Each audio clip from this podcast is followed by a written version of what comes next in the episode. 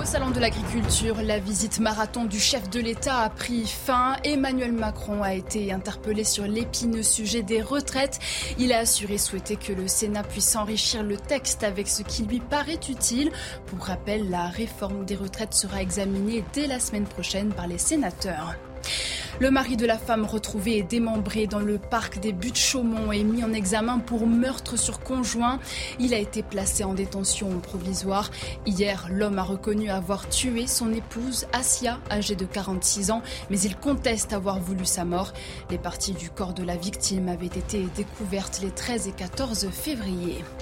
Et puis dans l'actualité internationale, échec du G20 Finance en Inde. Les ministres ont achevé leur réunion sans parvenir à un communiqué commun en raison de divergences sur la guerre en Ukraine. La Russie a accusé les Occidentaux d'avoir déstabilisé le sommet en tentant de faire adopter par chantage un passage sur l'Ukraine.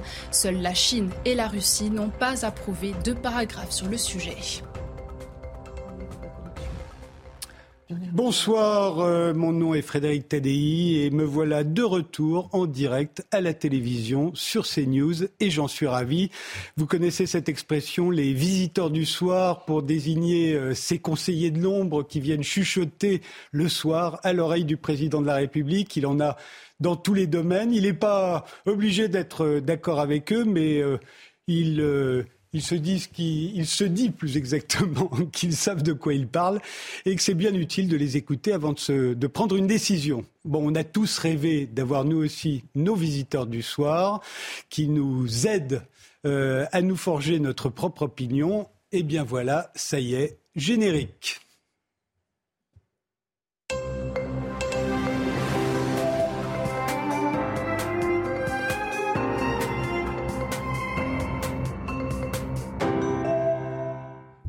Alors ce, alors ce soir, je vais pas mal bredouiller, hein, c'est la première.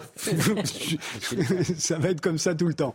Ce soir, nos visiteurs sont Jean Jouzel, qui a été le vice-président du GIEC à l'époque des batailles les plus décisives. Hein. Cette semaine, le gouvernement a reconnu implicitement que la France se réchauffait euh, plus vite que la moyenne des autres pays et que ce n'est pas contre une augmentation de 1,8 degré d'ici la fin du siècle qu'il va falloir se prémunir, mais vraisemblablement contre une augmentation de 4 degrés, comme l'avait prévu le GIEC.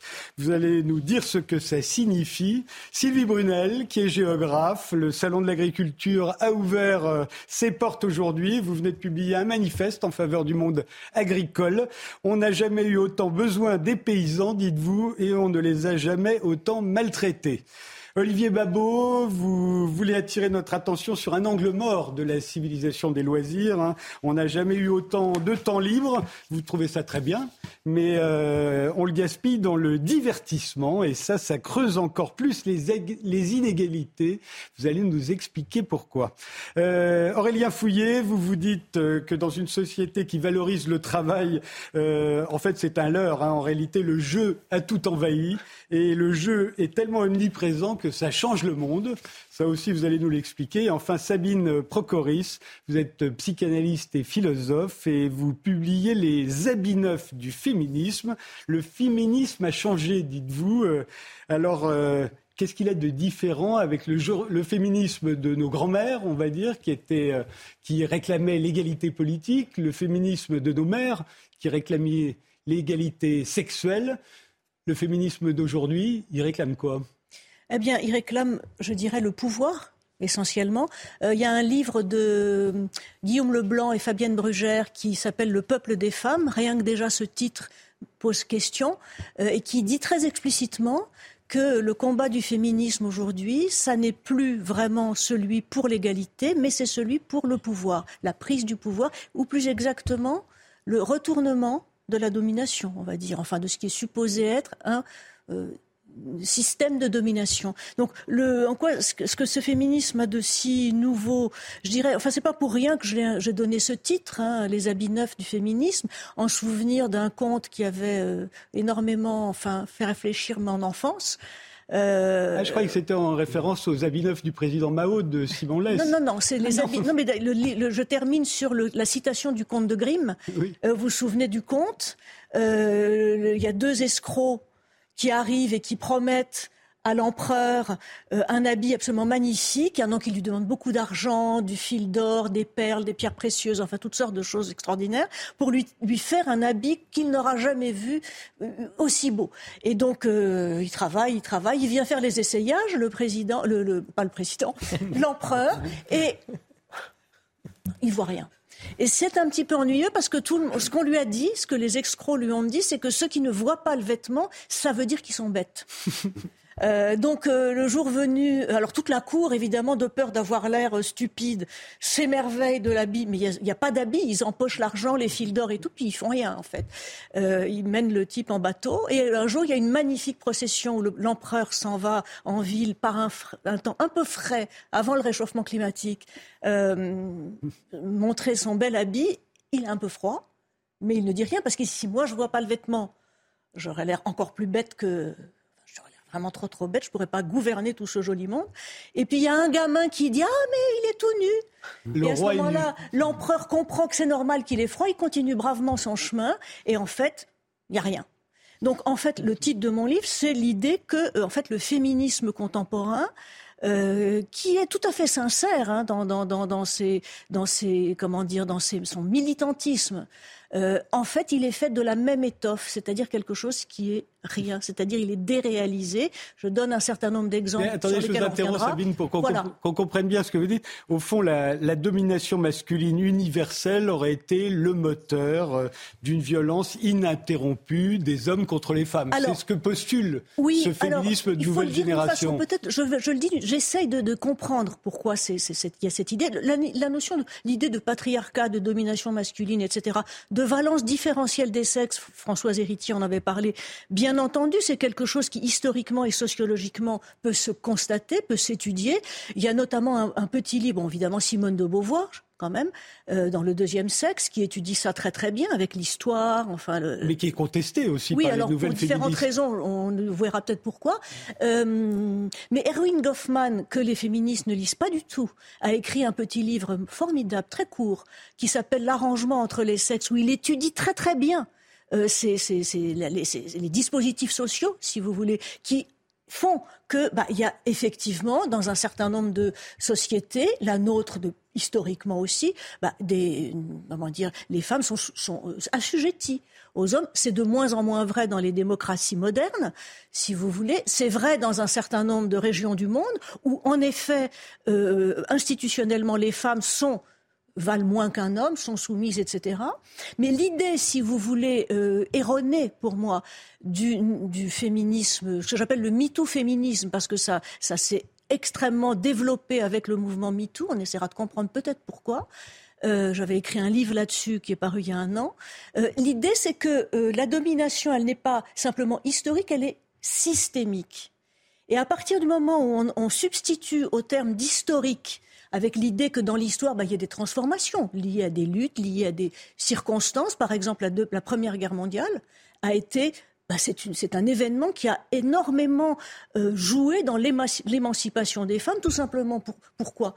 Parce que les femmes se sont trouvées de fait aux manettes de l'économie, des usines, elle euh, s'occupait des champs, alors que les hommes étaient tous dans les tranchées en train de se faire couper en Il y a d'ailleurs une première révolution sexuelle dans les années 20. Exactement, dans les années 20, les années folles, comme on a mm. dit. Donc, si vous voulez, l'idée que c'est systémique, c'est l'idée que c'est un système qui produit par lui-même nécessairement de la domination. C'est pour ça que c'est comme si, si vous voulez, puisque vous vous occupez de, de l'agriculture, c'est comme si les agriculteurs aujourd'hui disaient leurs revendications étaient fondées sur le servage systémique.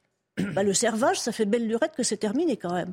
Il y a eu l'histoire, il y a eu plein de choses qui se sont passées. Donc, en effet, il y a euh, des traces, des résidus.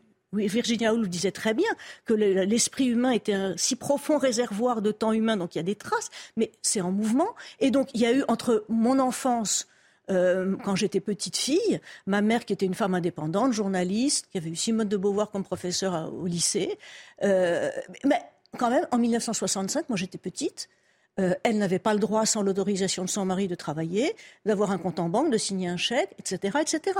Entre mon enfance et aujourd'hui, il y a eu quand même des pas, je ne parle même pas de ce qui s'est passé avant, mais des pas considérables qui ont été accomplis. Les femmes aujourd'hui, euh, euh, je ne suis pas je ne partage pas toutes les analyses d'Emmanuel Todd sur beaucoup de sujets, mais sur ce sujet, il n'a pas tort.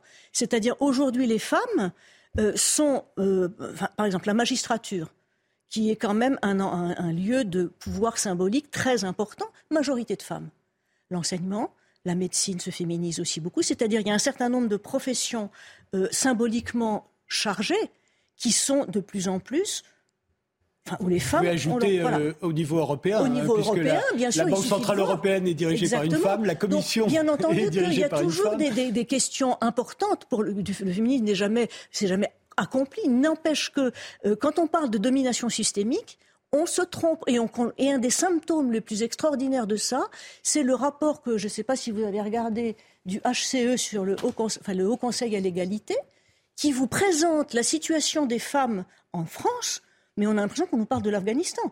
Et Madame Borne, dès lors, Premier ministre quand même, je sais qu'il faut dire Première ministre, Madame Borne, qui n'est pas quand même quelqu'un dont le parcours soit un parcours vraiment de pauvre petite chose euh, qui n'a pas pu euh, faire sa place dans ce monde. Hein bon, je sais, hein, la Polytechnique, c'est relativement récent que ce soit ouvert aux femmes, mais c'est ouvert aux femmes. Eh bien, elle explique quand même dans elle, dès qu'elle est nommée ministre, Premier ministre, que les, les, les, hommes ont intérêt à ce que la moitié de l'humanité soit exclue de la sphère publique. Mais enfin, je me demandais si elle parlait de la France ou de l'Afghanistan. Ce n'est pas sérieux. Donc quand on lit ces 40 pages du HCE, on se pince, on se dit mais qu'est-ce que... Alors avec le sexy, on a l'impression que la France est un enfer sexiste. Oui, on, attend ça. C'est quelque chose qui n'est pas en prise avec l'analyse de la réalité. Vous, citiez Emmanuel Todd qui a écrit un livre sur ce sujet qui s'appelle Où en sont-elles et qui disait on a tendance à penser, enfin le nouveau féminisme a tendance à penser que euh, Paris euh, c'était euh, il y a quelques siècles comme Kaboul. Mais et il dit non, anthropologiquement c'est impossible, on bah, n'a jamais été comme Kaboul, donc c'est une fausse analyse. Une fausse Néanmoins, vous le dites vous-même, c'est pas incohérent, on peut pas balayer non plus ça. Il faut que j'arrête de taper sur mon micro, il m'a rien fait. On ne peut pas balayer ça d'un revers de main. Balayer quoi? Balayer le fait qu'il y a eu une domination masculine, même si elle ne s'est pas exercée ici aussi durement qu'ailleurs. Bah, il y a eu une domination bah, masculine. Bien entendu. Pourquoi y a-t-il eu des dans les enfin je veux dire les combats féministes depuis Olympe de Gouges, même avant. Je veux dire mais euh, il y a quand même des combats féministes tout à fait clairs. ce que cherchaient les femmes en fait, c'était quoi? Et c'est le, le fond, je dirais, de la pensée de Simone de Beauvoir, qui pour moi est une référence tout à fait importante. C'est-à-dire que, euh, nonobstant la réalité matérielle euh, de la euh, sexuation, si vous voulez, anatomico-physiologique, hein, ce que, je veux dire, le fait du sexe, tout simplement. Erwin Goffman dit une chose intéressante concernant le sexe. Il dit on devrait considérer le sexe non, non, pas comme une catégorie d'organismes, mais comme une propriété des organismes. Et à partir du moment où on le considère de cette façon, la perspective change. Elle est pertinente cette, propriété des organismes pour penser un certain nombre d'éléments de, l'organisation sociale, mais pas pour tous. Par exemple, le corps électoral, il n'est pas défini à partir de ça. Il est défini à partir d'un autre critère qui est l'âge et la citoyenneté. Donc, si vous voulez, l'idée du féminisme, c'est que, ce que dit très bien Beauvoir, le fait que les femmes aient des ovaires ne les condamne pas à un destin de soumission aux hommes. D'accord? Or, si vous voulez, la, un certain nombre de, historiquement, les femmes ont été assujetties aux hommes parce que elles étaient considérées comme exclusivement totamulier in utero, si vous voulez. Mmh. Et donc, d'ailleurs, c'est intéressant ce truc de totamulier in utero parce que on peut comprendre que pendant des siècles, euh, ce dogme, disons, de l'Église, hein, euh, ou même bien plus ancien, on a ça chez Aristote aussi, enfin chez les, anciens, ce dogme de l'Église euh, soit facilement une sorte de conviction spontanée, un peu comme on a l'impression que le soleil se lève, tout simplement parce que jusqu'à l'allongement de l'espérance de vie et la maîtrise de la contraception, la vie d'une femme adulte, mais même très tôt, à partir de. puisque l'âge nubile était 12 ans à l'époque, hein, la vie d'une femme adulte, c'était quasiment être enceinte tout le temps, sauf si elle était bonne sœur. On voit ça chez les reines de France, notamment. Voilà, enceinte tout mais, le temps. Euh, pardon de vous interrompre, euh, Sabine Procoris, mais euh, on sait bien que toute cause, qu'elle soit légitime ou pas, engendre des abus. Oui. combattre les abus, ce que vous avez l'air de faire, n'est pas combattre la cause. Non. Euh, j'ai l'impression ah qu'il y a dans ce nouveau féminisme, euh, il n'y a pas seulement l'idée que les hommes ont toujours exercé une domination violente euh, à l'égard des femmes, et ça sous tout dans tous les pays de la planète, quelle que soit la région, etc., etc. Il y a aussi le fait qu'à la différence de leur mère ou de leur grand-mère féministe, elles s'interrogent sur ce qu'est un homme et une femme. Alors, il y a une question d'identité qui est Oui, alors d'ailleurs, ce c'est pas seulement les hommes ont toujours été des oppresseurs, c'est le système a toujours produit la place masculine comme oppressive et la place féminine comme soumise. En oubliant quand même, puisque je parlais de la guerre de 14 tout à l'heure, qu'en 1914, entre 14 et 18, et même aujourd'hui en Ukraine, vaut mieux être une femme qu'être un homme. Oui, parce qu'on ne va pas faire la guerre. Vous euh, ça dépend. En Russie, on faisait la bah, guerre. Oui, non, mais je veux dire, si on lit, oui, je sais, j'ai lu le livre de sur le, le, la, n'a pas un visage de femme là sur les, femmes de l'armée rouge là. Mmh. C'est assez impressionnant ce livre. Mais disons, d'une manière générale, on l'a même vu, la conscription, ça, s'adressait aux hommes. Non, non, il y avait des devoirs. Il y a des euh, devoirs qui sont que bah, vous vous faites aussi découper en rondelles si vous êtes un homme. Vous lisez Johnny Got His Gun, vous voyez le film. Bon, après, bien entendu que, que alors ce que ce que hum, comment dire, la, cause, le, féminisme est une cause fondamentale, bien entendu. Je, suis féministe. Hein. Ah. Euh, bien évidemment. mais non, mais je veux dire, c'est en, tant que, en tant que féministe que je, que je critique ce néo-féminisme. mais bien sûr. D'ailleurs, je voulais juste, euh, Sylvie Brunel, euh, vous lui trouvez quelles caractéristiques à ce nouveau féminisme-là? Alors, moi, je pense que les combats doivent toujours être menée. Je le vois au moment de la réforme des retraites. Je pense que la question de la maternité pose une question entière parce qu'aujourd'hui, on voit bien qu'au niveau des retraites, les femmes vont être pénalisées, qu'elles ont en moyenne des petites retraites parce qu'elles ont passé du temps à élever leurs Pas enfants. seulement, vous savez que quand on est député et qu'on est enceinte, on ne peut plus voter. Exactement. On n'a jamais pensé. Oui, on n'a jamais pensé qu'une députée pouvait être enceinte. et puis il y a 30% de différence. Oui, quand vous rentrez chez vous, vous n'êtes plus. Quoi. Et puis je pense, Frédéric, à ces deux femmes qui m'ont beaucoup marqué. Jacinda Ardern, première ministre de Nouvelle-Zélande, et Nicolas Sturgeon, première ministre d'Écosse, qui renoncent, qui disent mais je n'y arrive pas, je ne peux pas concilier ma vie personnelle et pas ma seulement, elles, elles, reconnaissent que ça les épuise. Mais, oui, mais pourquoi parce Aucun homme ne reconnaîtra jamais. Mais non, mais attendez, parce qu'aucun homme n'a la charge pour les femmes de gérer, de s'occuper, de porter les enfants. Et je pense que cela, ça reste quand même profondément peu reconnu par la société.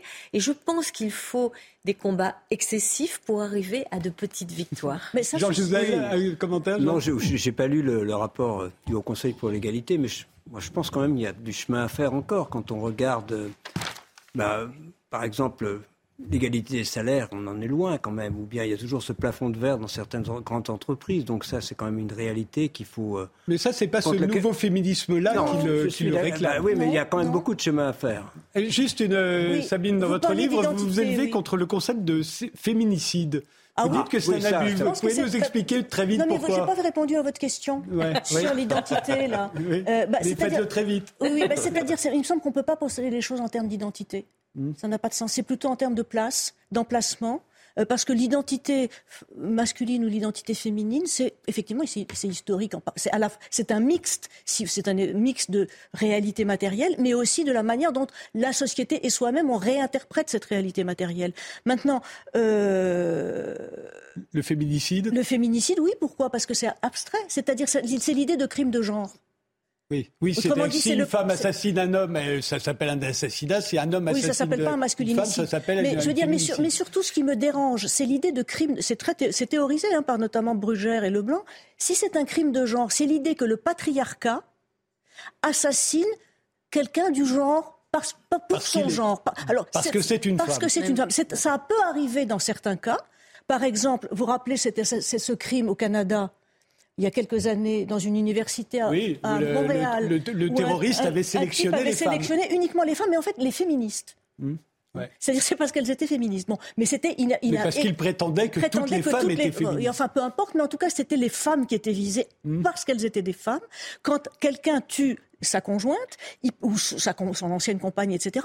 Euh, à moins, c'est, il y a une corrélation entre le fait que ce soit, c'est genré au sens où il y a une corrélation avec le genre, mais c'est pas une causalité. Et là, moi, j'ai l'impression que quand on parle de féminicide, eh bien, on parle de crime de genre et on nommait la réalité particulière, on, déréalise le crime dans sa singularité, dans son atrocité, etc., l'histoire singulière, qui est ce qu'il est. Vous voyez, donc moi je suis toujours extrêmement méfiante et rétive par rapport aux, grandes idées abstraites. Après, je suis entièrement de votre avis qu'il y a des combats concrets qu'il s'agit de mener. Mais les combats concrets, c'est par exemple quand euh, Brett Kavanaugh euh, devaient être nommées à la Cour suprême, qu'est-ce qu'elles auraient dû faire, les féministes, à l'époque? Et moi, ça m'a super, énormément étonné que ce ne soit pas le cas. Moi, je n'ai pas vu un hashtag nous voudrons disposer librement de notre droit à interrompre une grossesse. Par contre, on a reproché à Cavano une frasque sexuelle alléguée d'il y a 40 ans quand il avait 17 ans. Est-ce que c'est ça l'urgence féminine concrète? Je ne trouve pas. Je vous interromps. On va faire juste une pause et on se retrouve après. On va aborder la tyrannie du divertissement. Les visiteurs du soir, c'est jusqu'à minuit et ce soir, il y a justement Olivier Babot. Euh, on est samedi, c'est euh, le soir du temps libre, euh, du temps pour soi et à part les gens comme moi qui travaillent, les autres peuvent véritablement faire ce dont ils ont envie. vous attirez notre attention dans votre nouveau livre, La tyrannie du divertissement, sur le fait que notre époque est malade du temps libre. Alors c'est pas pour dire qu'on en a trop. Certainement pas. Au contraire, je me réjouis de cette, euh, cette fuite du travail, ce fait que le travail est sorti de nos vies d'une certaine façon. Alors c'est vrai qu'on n'a pas tellement l'impression. Pas exagérer non, non mais quand on travaille, on, est dans la vie active, on se dit bon quand même, il y a beaucoup de travail. Mais si on regarde avec un petit peu de recul, le recul c'est d'abord celui du temps.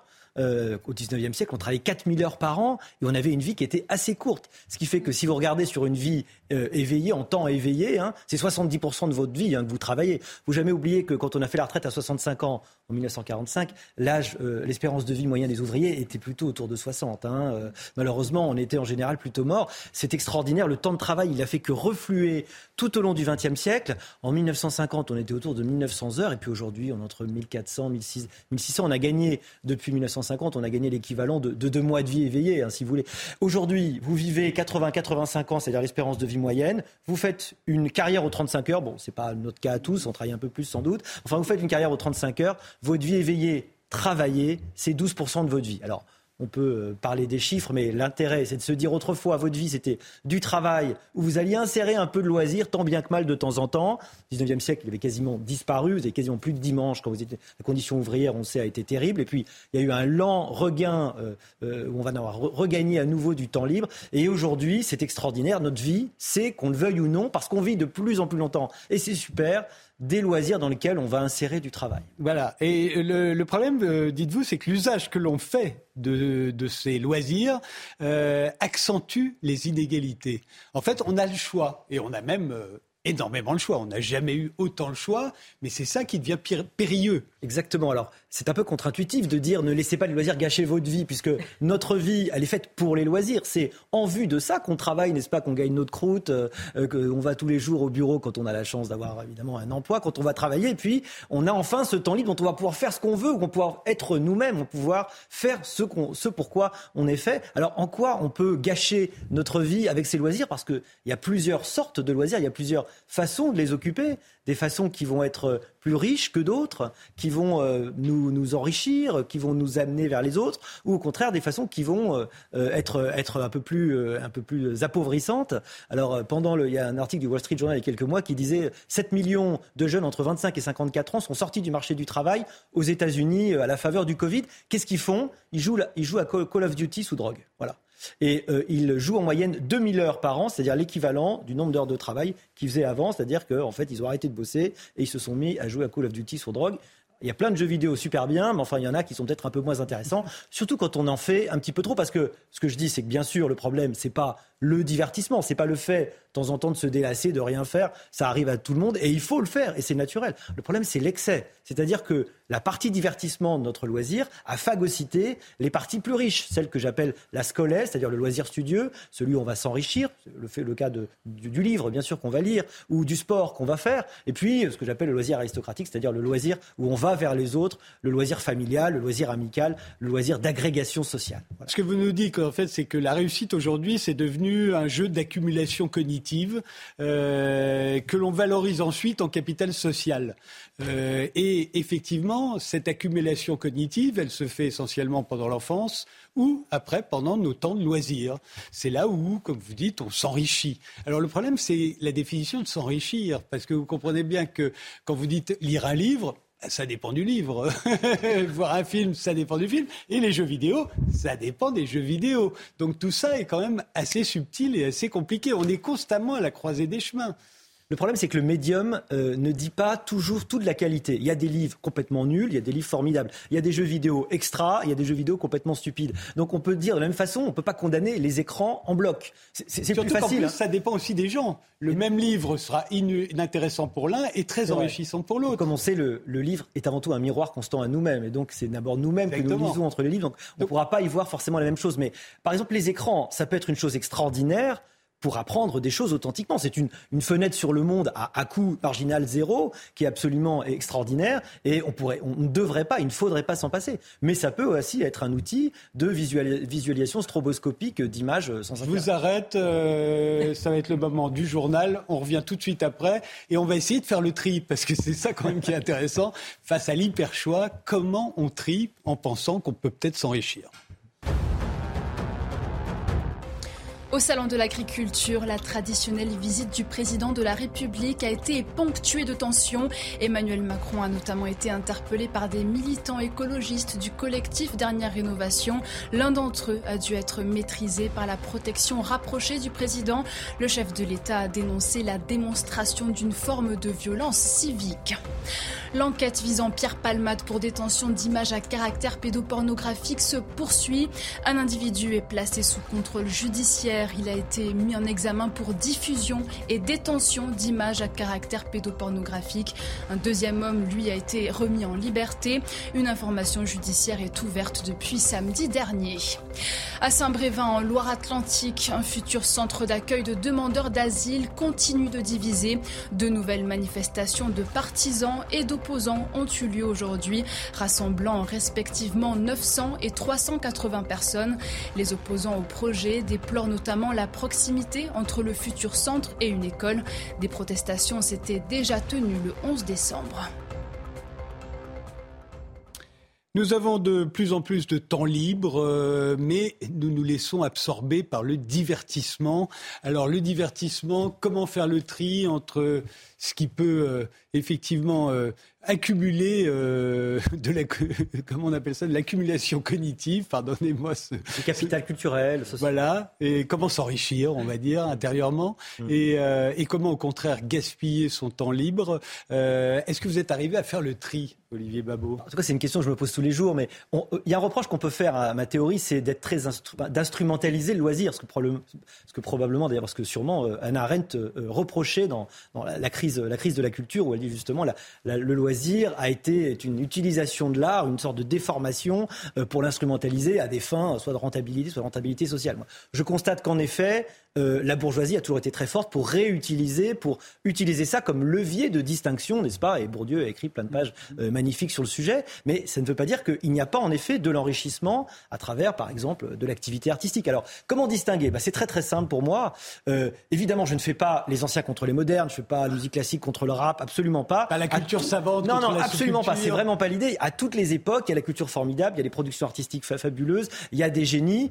Peut-être qu'il y en a un petit peu moins aujourd'hui, parce que l'une de mes idées, c'est que pour être génial, il faut non seulement euh, avoir les capacités, mais avoir du temps. Et ce temps, il nous est volé. Je pense que le temps qu'on avait extraordinairement avant, parce qu'on n'avait pas de, choses pour, euh, on n'avait rien d'autre à faire en fait. En gros, en fait, on s'ennuyait. On s'ennuyait extraordinairement. Et de votre vie, même si vous étiez, vous avez une vie assez courte, vous pouviez être comme, comme Mozart, mourir à 30 et quelques, 36, 35, je sais plus, hein, quelque chose comme ça, et avoir avoir une œuvre extraordinaire de, densité et d'importance. Pourquoi? Parce que vous ne faisiez que ça mm. euh, en grande partie. Et notre époque probablement euh, voit moins de génie parce qu'il y a une partie de ce temps qui est pris. C'est un autre débat. C'est un autre débat. Alors il y a le temps où vous êtes actif, c'est-à-dire celui où vous allez choisir ce que vous faites, où vous allez être dans une démarche de construction.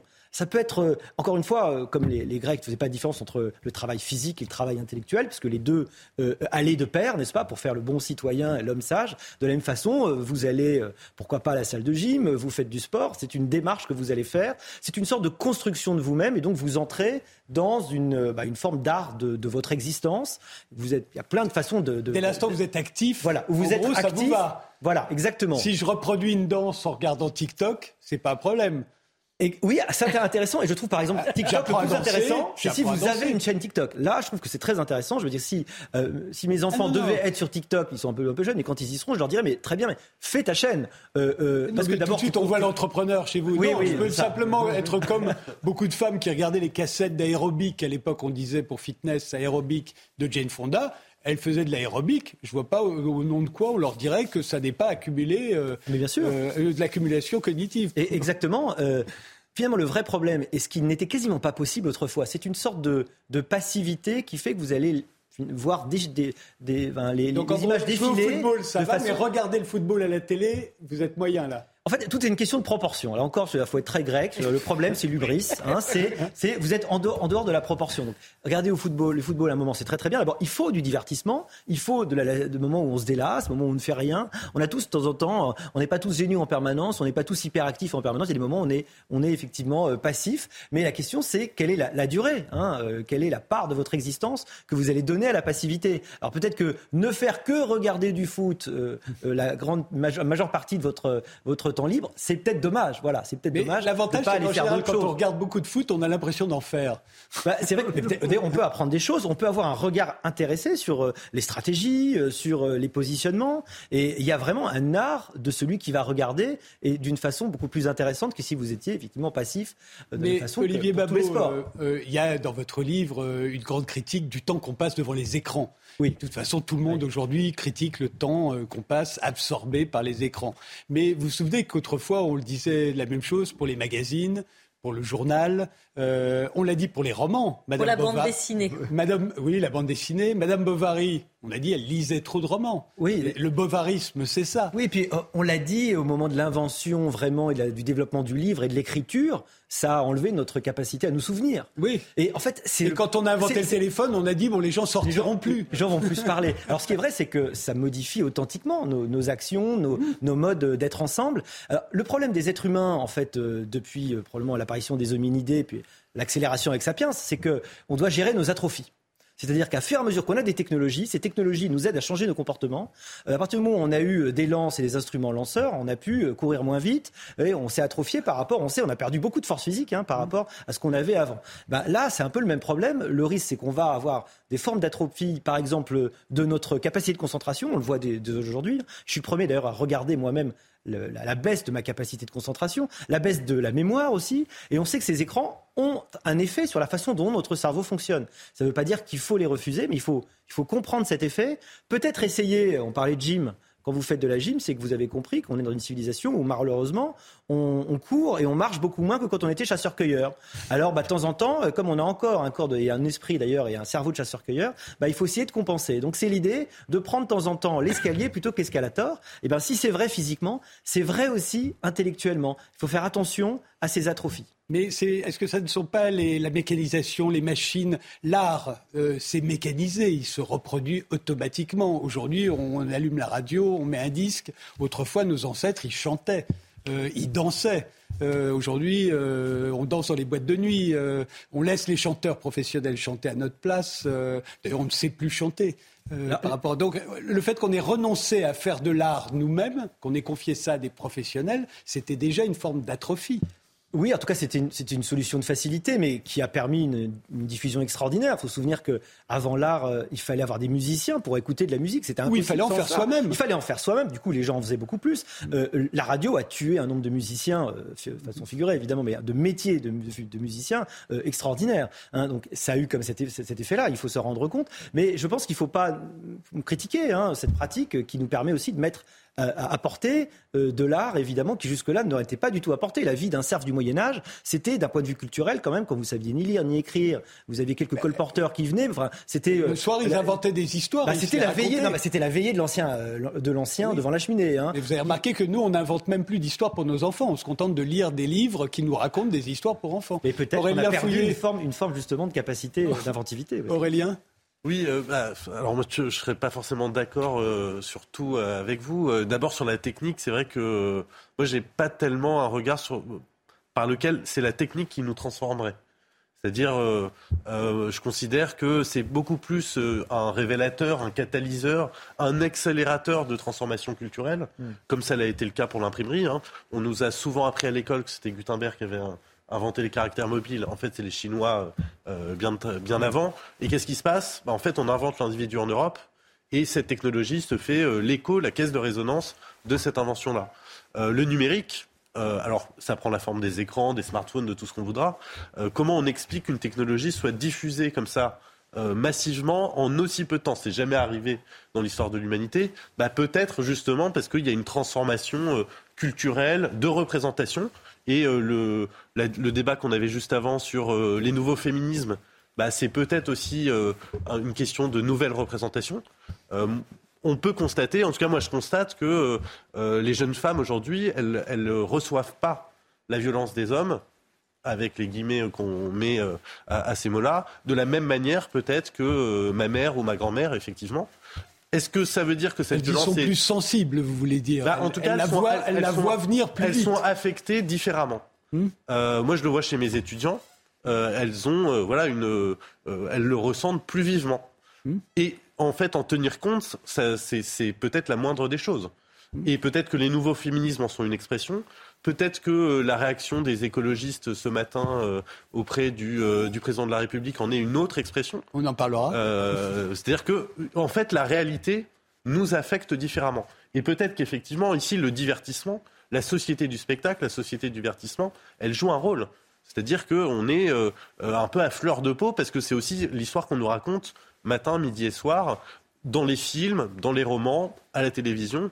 Et on est une société, voilà euh, oui, euh, émotive, émotionnelle, euh, réactive, avec en fait tous les bons et les mauvais côtés que ça peut avoir. Mais ce que nous dit Olivier Babot, c'est que le temps libre, c'est une affaire sérieuse, faut pas le gaspiller. et selon ce que l'on va faire pendant ce temps libre, ça va nous aider à séduire, ça va nous aider à nous faire des amis, ça va nous aider à trouver du travail, ça va nous aider en fait tout au long de notre vie. C'est ce que vous appelez le capital social. Et, euh, et que ça s'acquiert euh, différemment si on lit euh, Tolstoï ou si on lit l'horoscope. Oui, mais ça pose.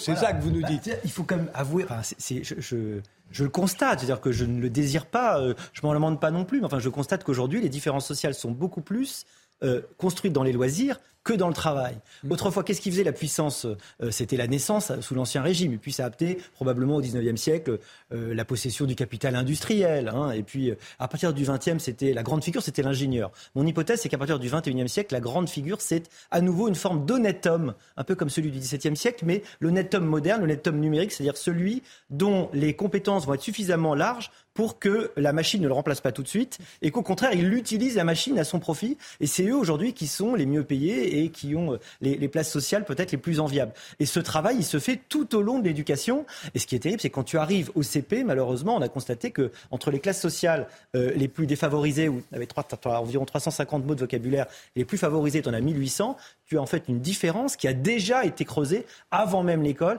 et que le temps d'école n'arrivera jamais à, euh, combler en réalité. Vous avez, vous avez sans doute raison, mais là où je me dis, au fond, on a chacun selon ce qu'on est et euh, on a chacun notre manière de nous enrichir. Euh, par exemple, les, gens qui lisent les potins, euh, les gens qui lisent les magazines à sensation qui vous racontent la vie des vedettes. Autrefois, dans un village, on n'arrêtait pas les commérages. Mm. On racontait des histoires sur les gens qu'on connaissait. Aujourd'hui, on ne vit plus dans un village, donc on ne connaît plus les mêmes gens. Donc on va, on va faire des, des commérages sur les gens connus. Euh, et c'est à ça que servent ces magazines-là. Et en général, au moment où on fait des commérages, on fabrique de la morale.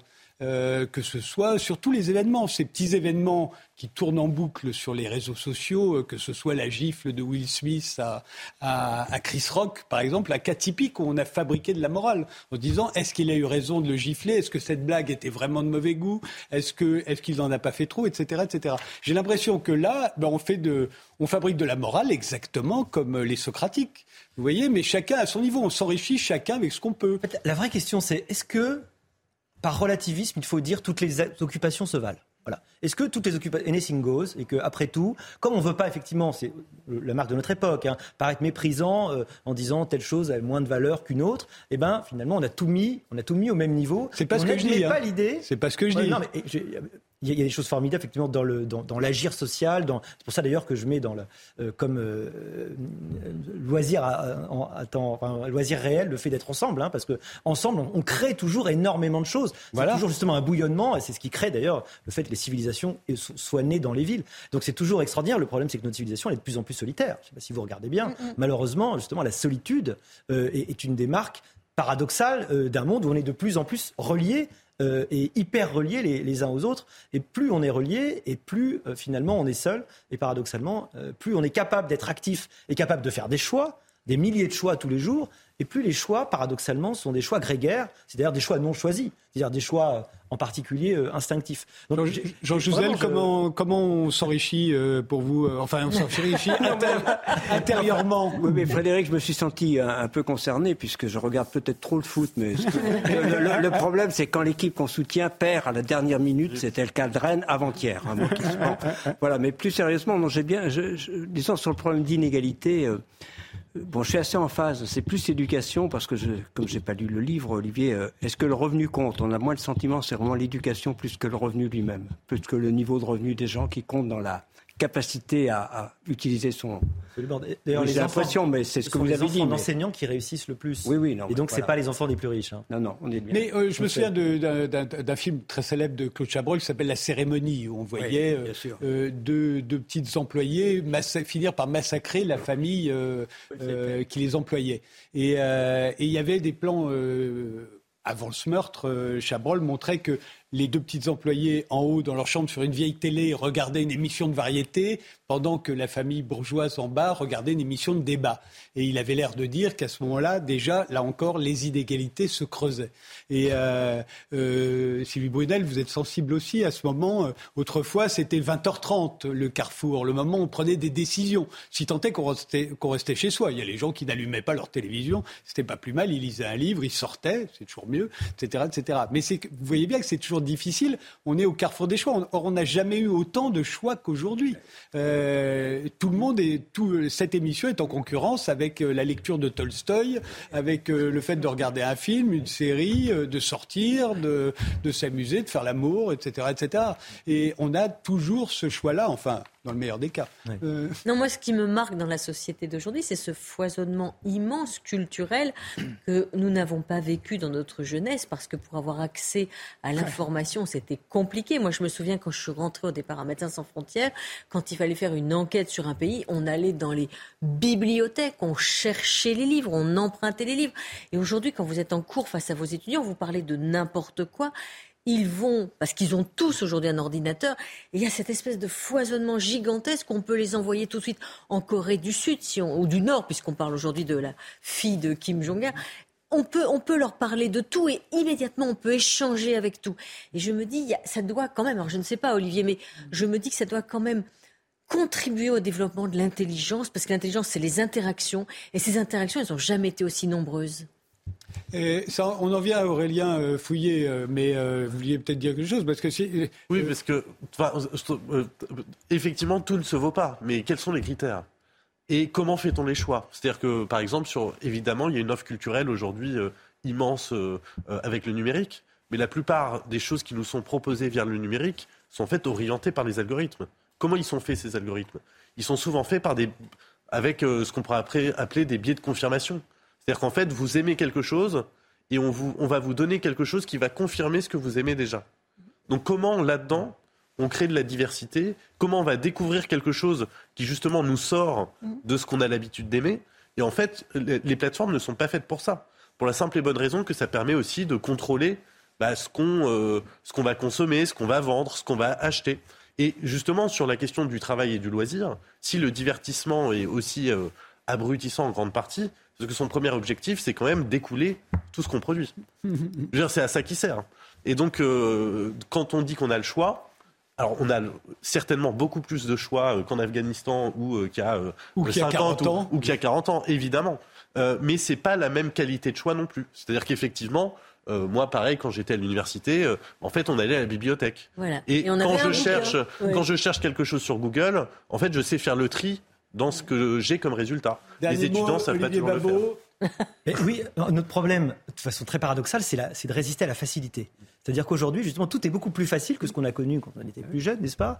Où en effet, il fallait avoir euh, difficile d'avoir accès à l'information. Aujourd'hui, c'est la profusion, et on n'a pas, été préparé en fait à, une telle profusion, si bien que notre cerveau, en réalité, il prend peur, et puis il a cette réaction grégaire d'aller euh, soit vers le truc habituel, le truc instinctif, soit vers le truc peut-être, euh, c'est le principe de la plus grande pente. Hein, L'eau va toujours vers la plus grande pente, bateau de cerveau, il va aller vers le plaisir immédiat. plaisir immédiat, ça va être effectivement celui de ces plateformes qui vont, qui vont choper, dont dont le, dont le modèle économique est de choper notre attention et de la garder la plus longtemps possible pour la rentabiliser. Et c'est ça qui va absorber notre attention en grande partie dans le divertissement. C'est une très bonne transition pour revenir à, à, ce sur quoi euh, Aurélien Fouillet veut insister. Lui, il pense que le jeu est en train de transformer le monde. Hein. Euh, c'est le sous-titre de votre livre Playtime. Le jeu est partout, dites-vous. Il est omniprésent. Ce dont on n'a pas forcément, il va falloir nous expliquer en quoi, hein. on n'en a pas forcément euh, conscience. Et il y a un paradoxe quand même dans une société comme la nôtre qui valorise le travail, que le jeu soit en réalité omniprésent. Oui, bah, moi c'est le point de départ. C'est-à-dire que moi j'ai été élevé dans l'idée que j'aurais un diplôme et un travail. Et que le loisir, finalement, c'était annexe, enfin, que mhm. décrivait euh, Olivier.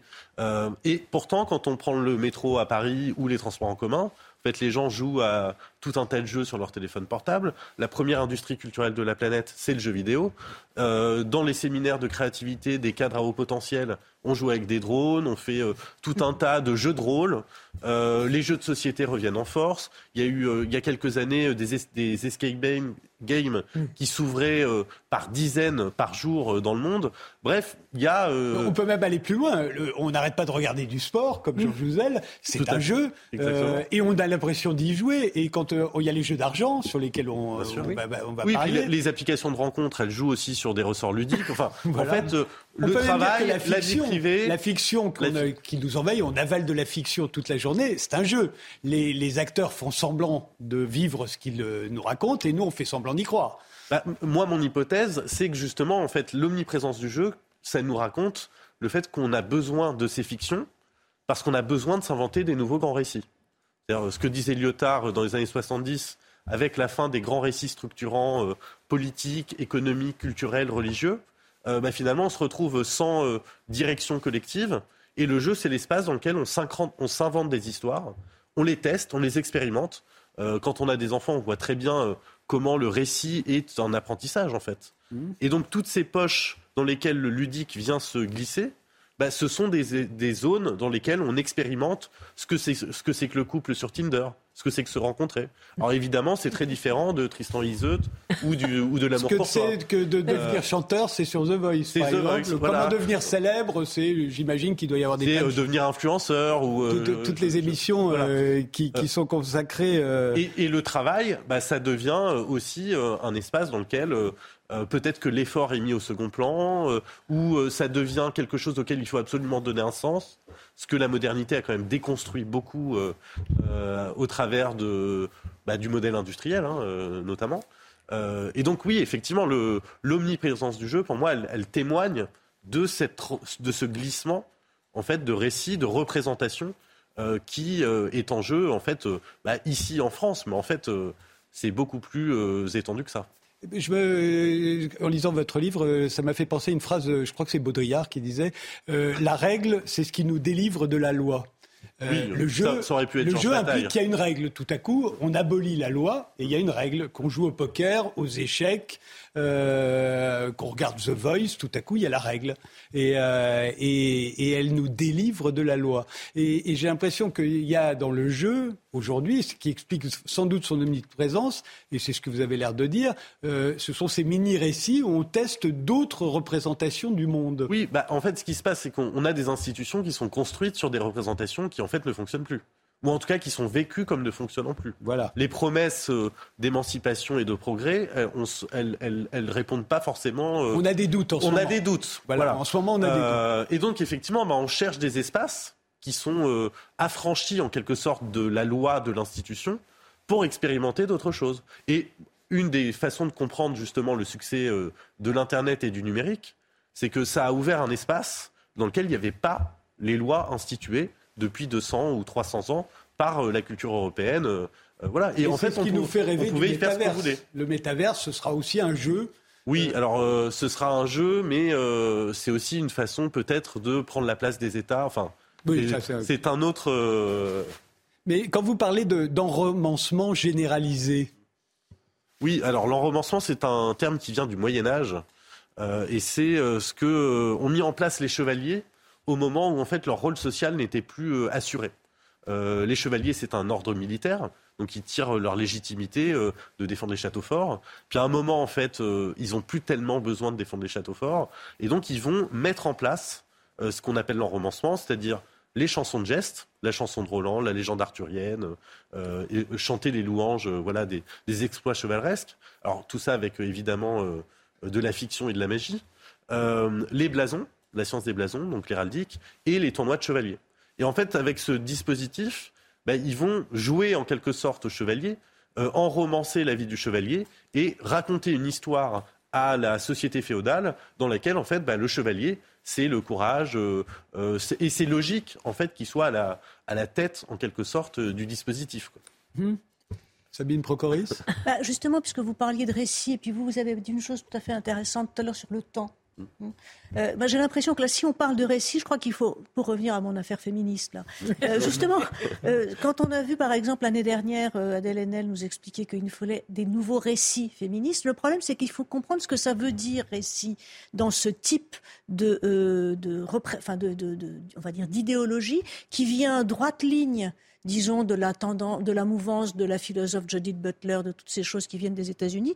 Le récit, euh, c'est pas simplement, si vous voulez, euh, par exemple, ce n'est pas d'abord simplement la fiction, dont on sait très bien qu'elle n'est pas la réalité. Quand un enfant joue, ah, il sait très bien que c'est il joue. D'ailleurs, l'autre jour, il y avait un, petit gamin euh, à qui on racontait La Belle au bois dormant ou un truc comme ça, et euh, la personne qui lui faisait le, le récit, enfin, c'était dans une classe où quelqu'un était invité pour la question des stéréotypes, etc., etc.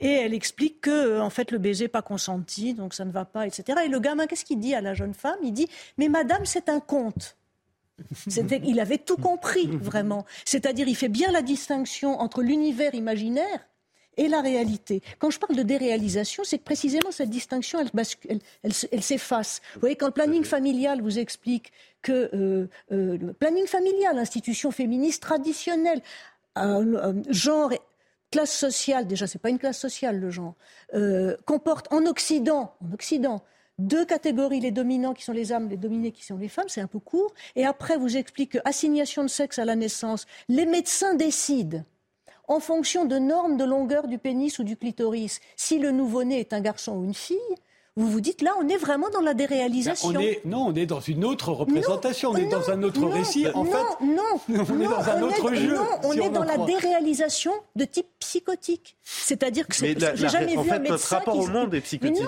Mais non, mais, non, non, on est dans la déréalisation. pardon, pardon, on est dans la déréalisation. Alors justement, le récit, je, termine sur cette histoire de récit. C'est pas la fiction dans ce vocabulaire-là, dans ce, dans ce, si vous voulez, dans ce kit euh, de, de, de, de plus ou moins pseudo-théorique, on va dire, ça n'est pas non plus la relation des faits, étant entendu que, évidemment, que cette relation peut être biaisée, qu'un récit peut. Évidemment, tous les récits sont à partir d'un certain point de vue, d'une perspective. Donc, ils peuvent être biaisés, ils peuvent être faux, mensongers. Ils peuvent être euh, de bonne foi, de mauvaise foi, tout ce que vous voudrez. Euh, mais ils sont en rapport avec quelque chose d'externe, d'extérieur, la réalité extérieure. Euh, c'est comme et non, le récit dans ce dans ce type de, de, de, de construction théorique, si vous voulez, c'est quelque chose qui est qui engendre la réalité elle-même. C'est-à-dire, c'est la performativité intégrale. Et ça, c'est délirant. C'est Dieu dit que la lumière soit et la lumière fut. Ça, n'est pas vrai. Dans le monde de la fiction. Si on, oui. suit le raisonnement euh, de, de, C'est déréalisant. Oui, oui. C'est déréalisant. C'est le principe du jeu. Mais non, non, non, non, le, jeu, c'est un cadre. C'est une règle nouvelle. oui, mais c'est un non, mais qui ne, qui ne s'affranchit pas du tout de la loi.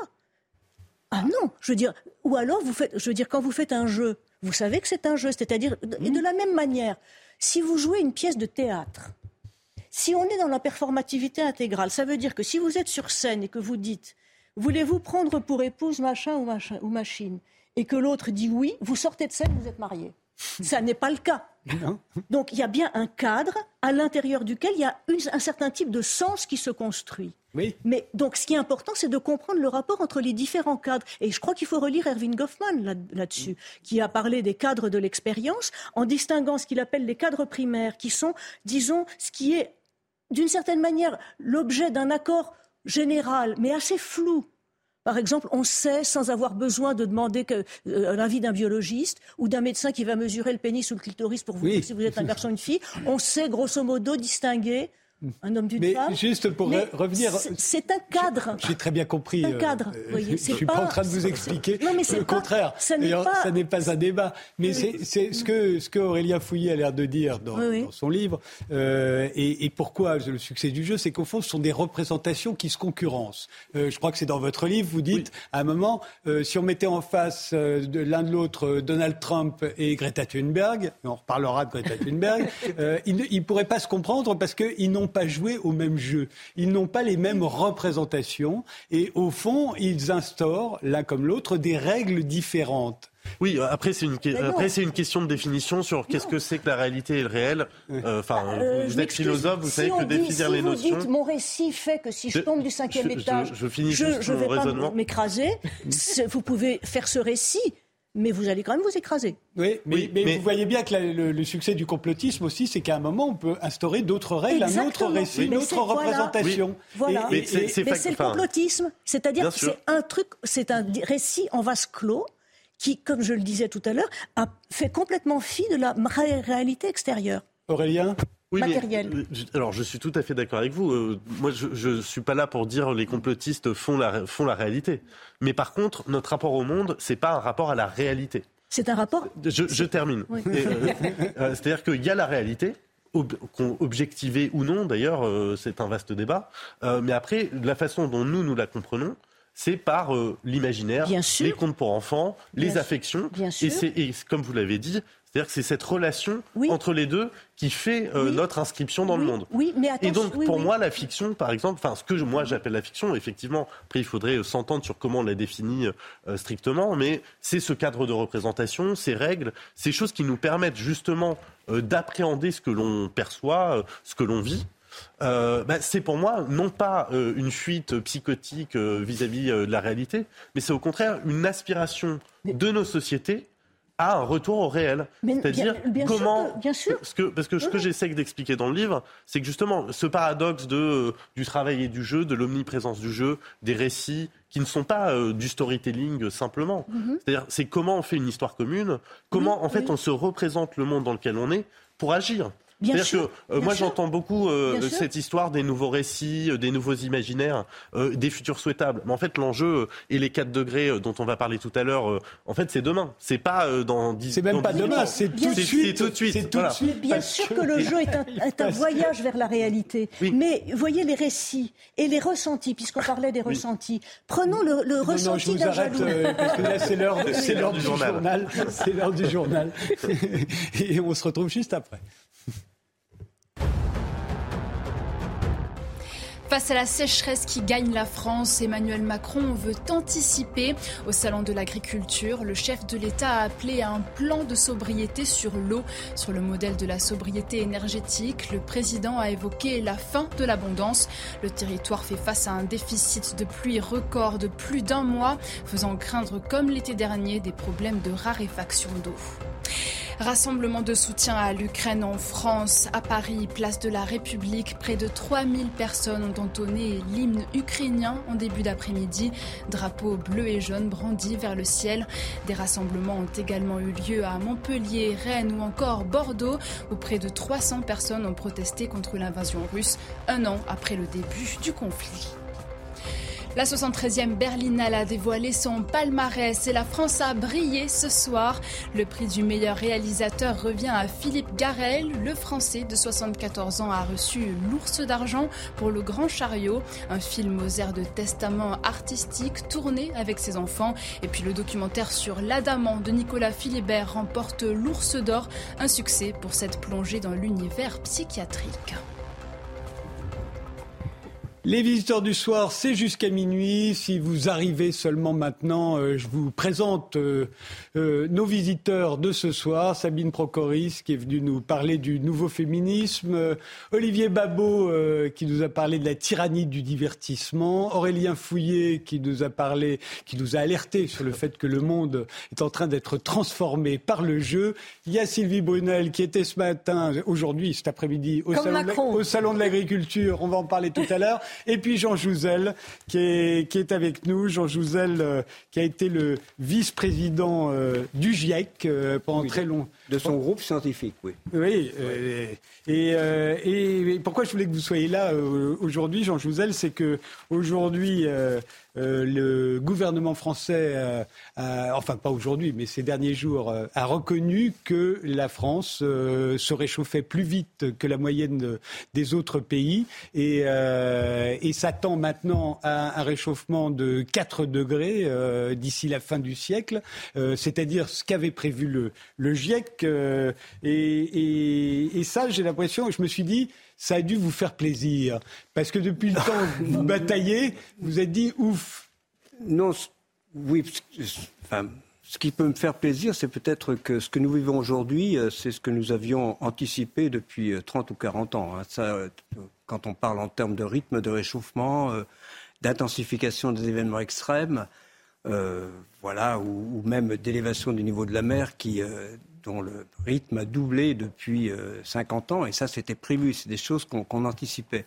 Donc on peut se dire, d'une certaine façon, en tant que scientifique, euh, d'avoir une certaine satisfaction d'avoir correctement, alors je parle bien de notre communauté hein, dans son ensemble, disons, euh, envisager le futur. Mais ça ne me réjouit pas du tout, par contre, que ce futur soit celui euh, auquel on peut penser, et de façon tout à fait légitime, on va y venir, c'est-à-dire un futur à plus 4 degrés en France. Alors pas plus 4 degrés par rapport à aujourd'hui, hein, plutôt plus 2 degrés par rapport à aujourd'hui. Pourquoi? Parce que c'est la, la, trajectoire sur laquelle nous sommes, donc c'est tout à fait raisonnable. Actuellement, euh, à, à l'échelle planétaire, nous sommes sur une trajectoire qui, dans la deuxième partie de ce siècle, nous emmène vers plus 3 degrés. On a déjà pris 1 degré ou 1,1. Et le constat est là, Frédéric, vous l'avez dit, il est bien connu, globalement, les continents se réchauffent plus vite que la moyenne globale, les océans se réchauffent moins vite, et c'est particulièrement vrai pour l'Europe de l'Ouest. En France, on est à, disons, 1,7 degré par rapport à 1,1. Et euh, c'est tout à fait logique dans un contexte où, à l'échelle planétaire, euh, nous allons collectivement, si nous ne changeons pas vers 3 degrés, effectivement, euh, Christophe Béchu l'a dit, d'avoir un plan d'adaptation qui regarde comment protège-t-on les Français si nous allions vers 4 degrés, effectivement. Donc c'est tout à fait raisonnable. Ce n'est pas forcément une satisfaction, parce que mon souhait serait vraiment que nous prenions des mesures, et, c'est tout le souhait de l'accord de Paris, et je crois que c'est important, euh, bien sûr, pour euh, plutôt aller vers 2 euh, degrés à l'échelle planétaire. Le 1,5 degré, c'est difficile, ce serait idéal. Mais voilà, l'idée, c'est quand même qu'un dixième de degré, ça compte. On voit bien qu'il y a des effets du réchauffement climatique et voilà, plus on s'éloigne d'un degré et demi, voilà, de, deux degrés, eh bien, plus ça sera difficile. Et donc, euh, oui, il y, a, des conséquences importantes dans tous les domaines. Il n'y a pas de secteur d'activité qui puisse se dire le, réchauffement climatique, c'est pas mon affaire. C'est ça. Donc, bien sûr, on va parler, Sylvie Brunel va parler de l'agriculture, mais, c'est vrai pour le tourisme, pour tous les secteurs d'activité, pour notre vie de tous les jours. Donc, euh, et, voilà, on ne peut pas dissocier le réchauffement climatique. Euh, du mode de fonctionnement de nos sociétés. C'est quand même, c'est pas simplement une transition écologique, c'est aussi, on le voit bien, toute l'activité économique, c'est culturel, c'est euh, bien sûr social, tout le problème des emplois, l'habitat, c'est toute notre vie, toute, toute, notre, disons, aller vers une neutralité carbone, ce qui est nécessaire, puisque ne pas aller vers une neutralité carbone, c'est accepter que, que, le réchauffement se poursuive indéfiniment. Donc, euh, je, je crois qu'il faut se placer dans cette hypothèse qu'on arrivera à une neutralité carbone, peut-être trop tard par rapport à 1,5 mais on voit bien que c'est quand on le regarde dans tous les domaines, c'est quelque chose d'énorme d'une certaine Mais façon. On a l'impression que si le, si là, euh, le, le, ministre de la Transition écologique a dit oui, ok, on commence à travailler pour se prémunir contre une augmentation de 4 degrés, euh, ce qui était inimaginable euh, il, y a, il, y a, encore très peu de temps, hein, c'est qu'on voit bien que les effets du réchauffement euh, se matérialisent plus rapidement que prévu. C'est-à-dire que je me souviens de vous euh, dans une oui. émission que j'ai animée pendant très longtemps, vous, vous, veniez très souvent ce soir ou jamais. Je me souviens qu'à ce moment-là, on pensait à 30 ans, à 40 ans, à 100 ans. Euh, et, et, et, là, on voit bien que les, le réchauffement, c'est tout de suite. Mais je oui. me dis que ce long chemin qu'il a fallu parcourir, j'en ai trouvé une preuve euh, là pour, euh, pour les visiteurs du soir. Il euh, faut remonter en 1979 à la télévision et vous allez voir Haroun Tazieff et le commandant. Cousteau. Deux stars énorme. À l'époque, vous étiez de, tout jeune. Euh, je, suis, je, suis, sûr que vous les avez vus. Bien sûr. Sinon, vous les avez revus depuis. Voilà deux stars en qui on a totalement confiance et qui sont pas du tout d'accord. Regardez. 20 milliards de tonnes par an, c'est la quantité de CO2 que l'homme rejette à la suite des, de ses activités. Et, et, et cette quantité de, de gaz quanti... carbonique se propage dans l'atmosphère Dans l'atmosphère et risque de faire de ah, l'atmosphère une espèce de serre. Oh, c'est un baratin, Euh, il y a l'histoire du CO2, ben, c'est entendu, c'est vrai, on en fabrique beaucoup, mais euh, une des, il y a quand même des correcteurs automatiques. Il y a d'abord euh, la végétation qui, comme, qui mais prospère d'autant plus. Oui, mais détruit la forêt. On... Non, mais attendez, attendez, attendez. Euh, il y a donc d'abord la végétation qui est, un, qui est un correcteur naturel à ça, et ensuite il y a l'océan. Bon, alors, mais si on avait la sagesse de planter des arbres en même temps qu'on brûle du pétrole. Oui, mais on ne peut eh pas bien, planter des arbres dans l'Antarctique. Non, mais on peut en planter n'importe où. Mais il n'y a pas besoin que ce soit dans l'Antarctique. Bien sûr. On peut si planter on détruit, des arbres. au lieu de détruire Voilà. les forêts françaises, on les protégeait d'une part Exactement. et on en augmentait la surface. Si au lieu de détruire la forêt amazonienne, on la protégeait. Si au lieu de détruire les forêts de Bornéo, d'où Oui. nous revenons, de Java, sûr, de Sumatra et de l'Afrique centrale, on protégeait ces forêts, il n'y aurait pas de danger. Il pourrait y avoir un effet de serre général, réchauffement de 2 ou 3 degrés de, de la température de l'atmosphère, d'où fusion, Oui. fusion d'une énorme quantité de glace polaire, aussi bien au sud qu'au nord, Oui. et de glace de montagne. Et risque de réchauffement. Ré- Donc, à cause du réchauffement, 2-3 degrés de moyenne suffisent, n'est-ce Oui. pas? Et montée des eaux et euh, donc noya- noyade de toutes les de toutes les côtes basses, c'est-à-dire New de- York et Le Havre et Marseille et Nice et Londres. et Haroun vous êtes en train de paniquer les populations, là. Voilà, on voit que ça, le déni commence là. Oui, oui, voilà, L'animateur qui est Joseph Pasteur dit attendez, vous allez faire peur. Il- n'est pas sérieux, évidemment, il veut qu'on le dise, mais il, il se dit les gens vont paniquer. Oui, je suis, j'ai aussi été heureux de revoir Claude Lorius, qui est quand même, disons, le premier intervenant là. Oui, mais il faut savoir dire les choses. On ne peut pas ne pas dire les choses. Objectivement, dans cette discussion, c'est Aziev qui a raison. C'est Soyons qui a raison. donc, mais, euh, mais Cousteau n'a pas tort. Parce que, Non, effectivement, mais- si, si les, les forêts jouent effectivement le rôle qu'il dit. Oui. Sauf que ça ne suffit pas. Ça ne suffit pas. Actuellement, euh, disons, les émissions de gaz à effet de serre, c'est 35 millions de, de tonnes de CO2 liées, à, liées à au combustible fossile et 5-6 milliards de tonnes, euh, c'est 15% des émissions. hein. Donc, euh, bien sûr, il faut les limiter, il faut, si possible, même replanter, mais on voit bien qu'il n'y a, pas, l'échelle. hein. Et donc, l'absorption de l'océan et l'absorption de- des- des continents, ça absorbe un peu plus de la moitié du CO2, mais on est loin du compte. Donc, oui, dans l'esprit, il a raison, ça compense, mais pas suffisamment, et le fossé euh, s'élargit. Oh, Donc il a fallu lutter contre le déni. Il a fallu lutter, euh, je parle de vous, hein, Georges Jouzel, vous rentrez au, au GIEC en 94, vous en deviendrez le vice-président en, en 2002, je crois. Voilà. Il vous faut lutter contre le déni, il vous faut lutter contre euh, les climato-sceptiques, il vous faut lutter contre les, les catastrophistes aussi, qui en font encore plus que, que vous ne voudriez. Il faut, il faut lutter contre les politiques qui ont d'autres soucis et qui pensent à, à plus court terme, on va dire. Euh, C'est là où je parle d'un long chemin. Oui, c'est, euh, mais, mais oui, c'est- vrai. D'abord, euh, pour revenir sur ce qu'on ce qu'on a dit au départ, j'avais le sentiment, j'ai souvent dit, y compris chez moi, que bon, j'aimerais voir la réalité du réchauffement climatique, que les gens s'en rendent compte, et je pensais que ce serait plutôt vers 2030. Et vous voyez, en 2020, on s'en rend compte de la réalité du réchauffement. Euh, donc oui, mais dire la réalité, euh, voilà, je, crois quand même qu'on a été assez exemplaire dans le GIEC, c'est-à-dire sans faire de catastrophisme. Disons, la communauté scientifique a pris le temps par exemple, ce n'est que la première fois que dans le rapport du GIEC, on dit de façon certaine euh, notre, enfin, qu'on dit notre certitude de l'attribution du réchauffement climatique aux activités humaines. En fait, euh, presque de l'essentiel du réchauffement climatique. Ça a pris du temps aussi du côté, du côté des, sciences. Quelquefois, on nous reproche.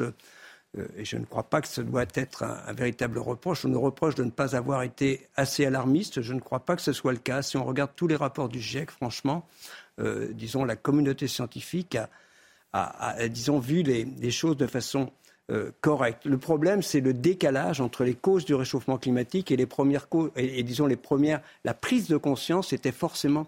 Il aurait fallu accorder cette crédibilité à la communauté scientifique il y a 30 ans, pas maintenant. Maintenant, j'espère qu'on nous l'accorde, mais il aurait fallu l'accorder il y a 30 ans parce que Bien, effectivement, dans le premier rapport du GIEC, tout était dit en termes de trajectoire, en tout cas globale. On va en venir à qu'est-ce que ça veut dire 4 degrés euh, d'augmentation et comment peut-on s'en prémunir? Mais Greta Thunberg, elle a joué quel rôle, à votre avis, euh, dans tout ça? Parce que j'ai l'impression qu'elle peut être énervante parce qu'elle est très jeune et qu'elle a l'air de donner des leçons à tout le monde, mais j'ai l'impression qu'elle n'a jamais dérogé euh, au fait qu'elle dit ce que dit le GIEC. Elle n'en oui. dit pas plus ni moins. Et, d'ailleurs, beaucoup ont été étonnés quand, euh, quand elle a dit en Allemagne, euh, bah, euh, vous feriez mieux de rouvrir vos centrales nucléaires plutôt que d'ouvrir des centrales à charbon, par exemple. Oui, mais surtout, ce qu'elle dit, c'est écouter les scientifiques. Elle invite, mmh. elle invite à écouter les scientifiques, à écouter le GIEC, et je ne l'ai pas vu non plus déraper ou dire des choses qui, soient, qui ne soient pas effectivement, disons, en synergie avec les rapports du GIEC. Donc,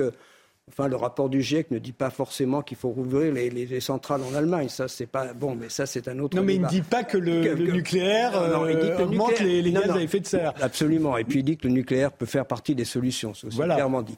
Euh, donc voilà, mais. Euh, moi, je pense que, et on peut regarder encore ce qui s'est passé euh, aujourd'hui, euh, disons là sur la dernière rénovation, il y a, il y a différentes façons de s'exprimer par rapport à l'ampleur de ce, de ce réchauffement climatique et elles sont toutes tout à fait respectables. Moi, je sais que j'ai une approche plus consensuelle, quelquefois on me le reproche, mais euh, non, ah bah, que c'est quelqu'un qui vous encourage, au contraire. Là. Non, non, mais quelqu'un qui vient le dire. Vas-y, vas-y. Donc, euh, non, je, disons, je, je, pense très important que, que les gens s'expriment. Et donc, Greta Thunberg s'est exprimée, elle a vraiment entraîné les jeunes, et ça, c'est très important. Euh, je, je, comprends l'énervement de, l'entourage d'Emmanuel Macron, mais à un moment, il faut aussi que les gens sachent dire les choses et chacun les dit à sa façon. Je, je pense qu'elles sont toutes respectables. Donc voilà. Alors euh, voilà, on a. Est-ce que les, scientifiques qui se sont accrochés, euh, je ne sais plus où, à des voitures, est-ce que c'est payant Est-ce que c'est ce qu'il faut faire?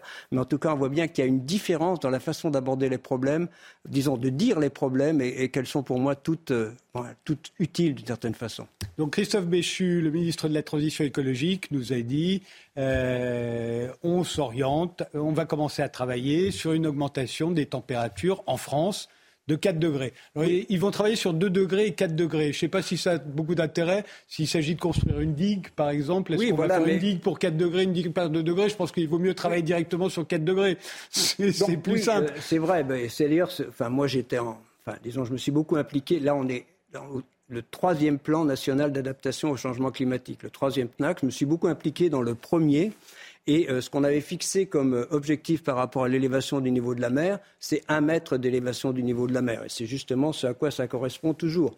Mmh. Donc c'était déjà inscrit d'une certaine façon dans, dans, le premier rapport. Du, disons, c'est du rôle de l'État de regarder, euh, disons, de se protéger des risques maximum, des, des risques maxima. Donc je crois que c'est tout à fait sain de regarder les 4 degrés, mais euh, voilà, c'est aussi intéressant euh, d'avoir une autre hypothèse, de montrer la différence, de montrer le gain que l'on a à passer, à vraiment aller vers 2 degrés plutôt qu'à 4. Et ça, c'est très important. Donc je crois qu'il faut euh, sérieusement regarder les deux hypothèses en termes d'adaptation au réchauffement climatique. C'est très important pour tous les secteurs d'activité.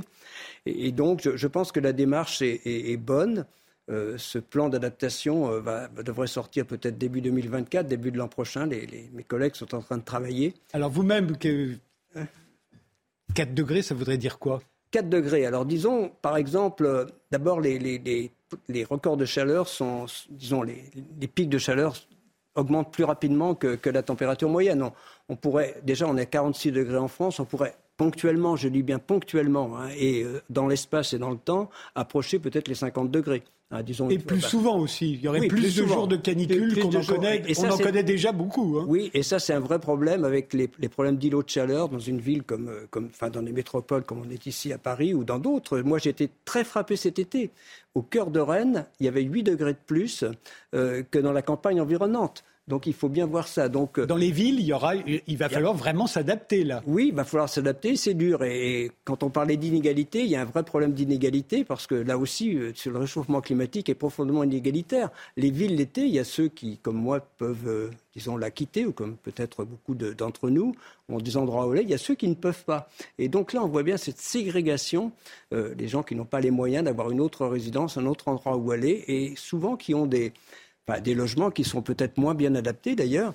Donc oui, il y a ce problème d'inégalité, il y a le problème des villes. On parlera, je pense, avec euh, Sylvie du problème de, l'agriculture. On parlera de, voilà, donc, mais, problème mais quand on regarde, quand on regarde plus près de nous, euh, disons, le, bien sûr les, sont les, stations côtières, mais parlons des stations de ski des Pyrénées. J'étais, enfin, j'étais il y a quelques semaines à Albertville à, discuter avec la profession de la montagne. Il se pose vraiment des questions.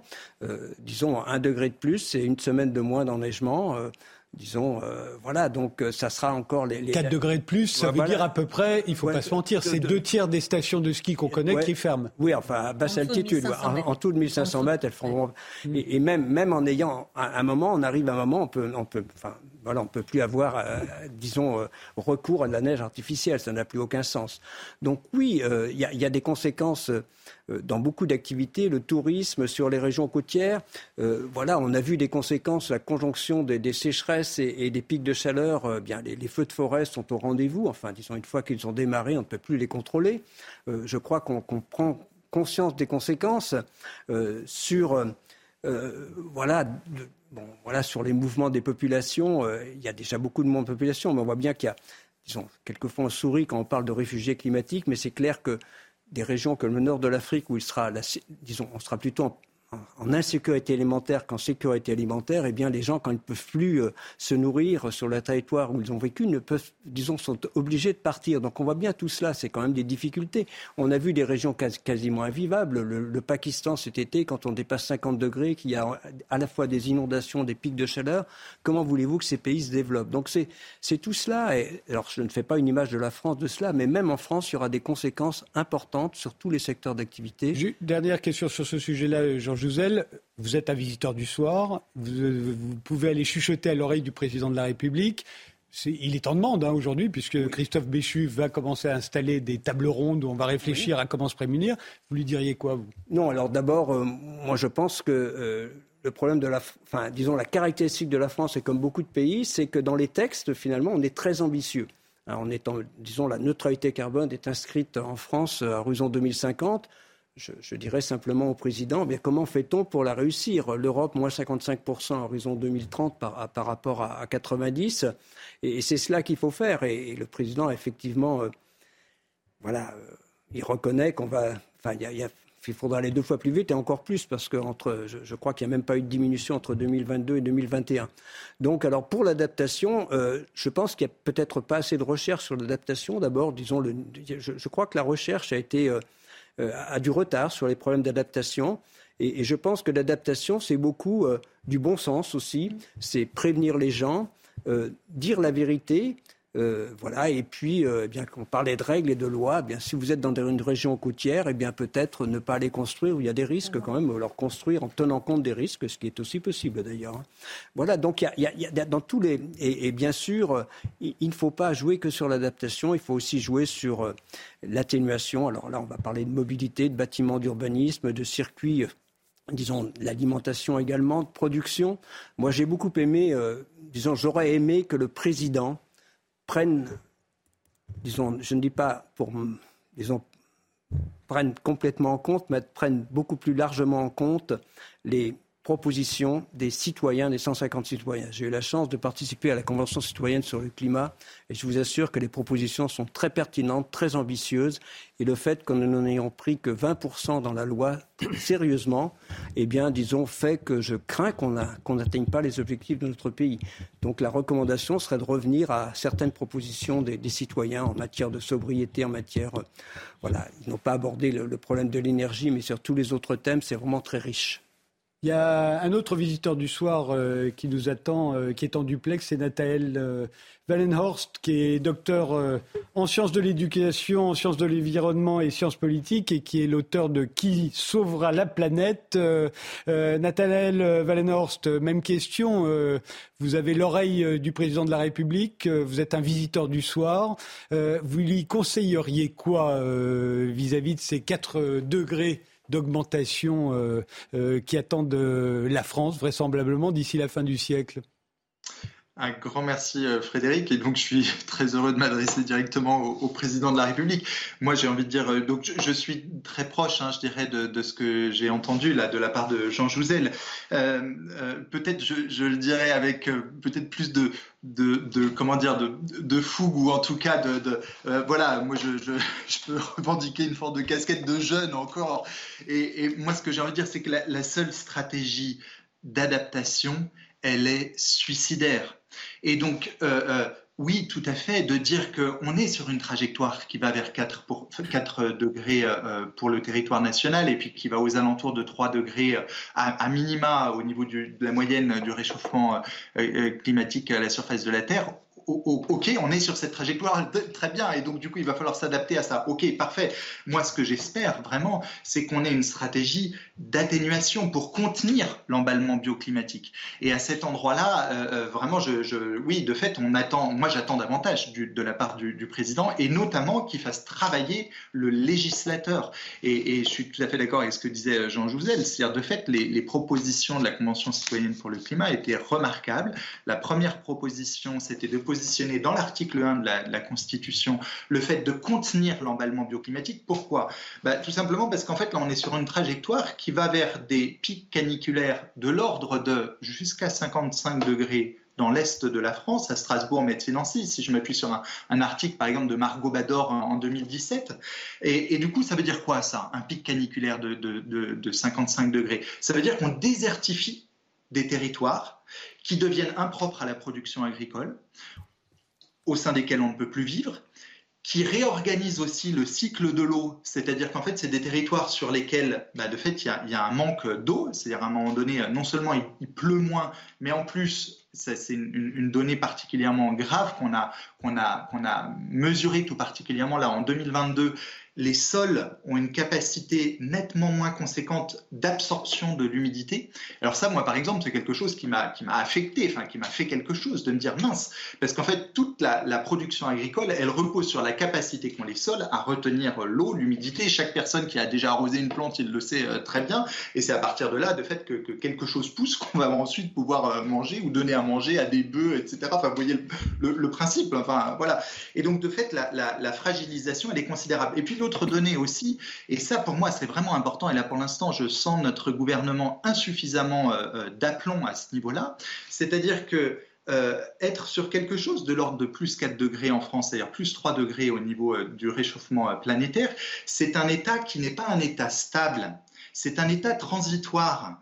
Et, le, le risque, c'est que la stabilisation du système Terre et donc là, je m'appuie sur un article qui est un article de Stephen euh, en 2018.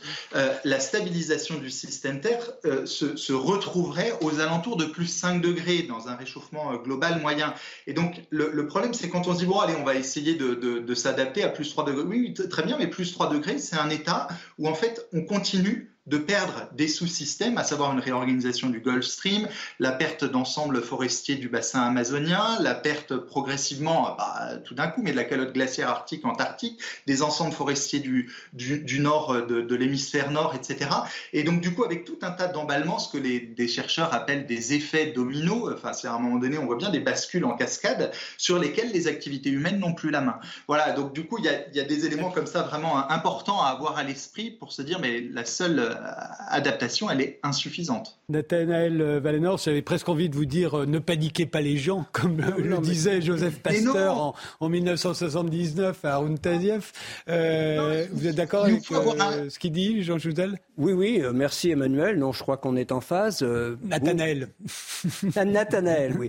Excusez-moi. Merci Nathanaël, mais oui, je crois qu'on est en phase, mais bon, moi, aussi, je, disons, la, priorité, ça reste l'atténuation. Je l'ai toujours dit, mais on ne peut pas non plus ne pas regarder la nécessité de l'adaptation. Mais il faut absolument, l'atténuation est importante, et je reprends toujours, euh, disons, ce que dit Valérie Masson-Delmotte très bien, un dixième de degré, ça compte.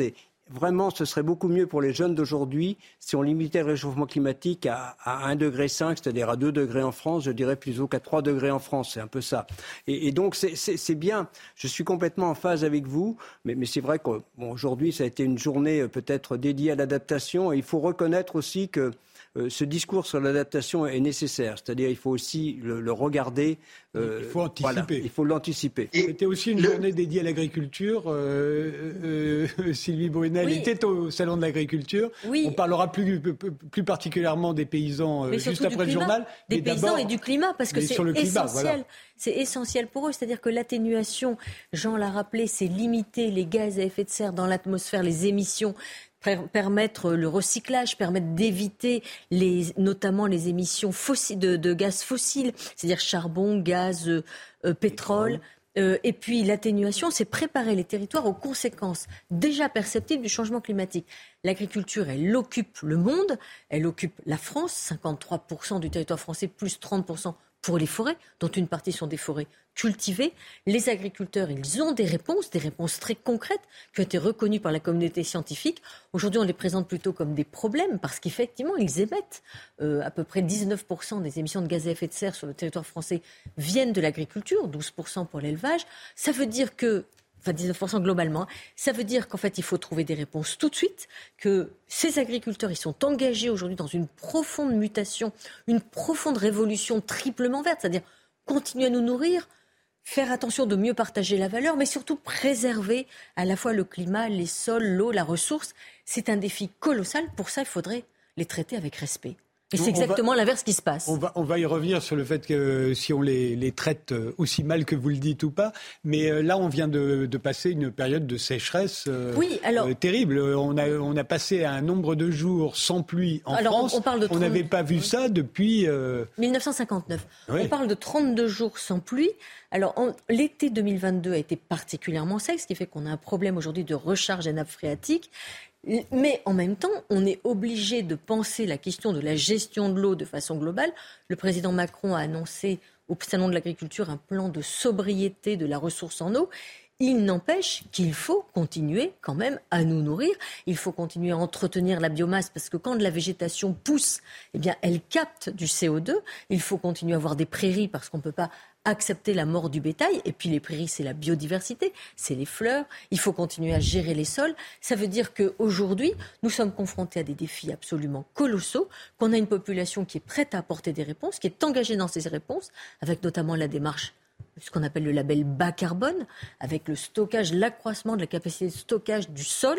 C'est l'initiative qu'on appelle 4 pour 1000. C'est-à-dire qu'en fait, c'est un monde, le monde agricole, qui peut apporter aussi des réponses dans l'énergie, avec l'énergie renouvelable, la méthanisation, le solaire, euh, la biomasse, hein, toute l'utilisation de la biomasse.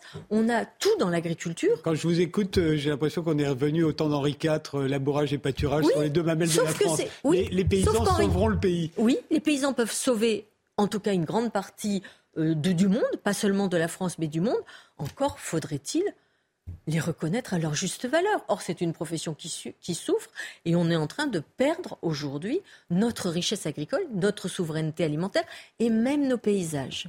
Alors, est-ce qu'on maltraite euh, le monde agricole autant que Sylvie Brunel euh, a l'air de le dire? On en discutera juste après le journal. Journal. Journée marathon pour le chef de l'État au Salon de l'Agriculture. Emmanuel Macron a été interpellé sur l'épineux sujet des retraites. Il a assuré souhaiter que le Sénat puisse enrichir le texte avec ce qui lui paraît utile. Pour rappel, la réforme des retraites sera examinée dès la semaine prochaine par les sénateurs.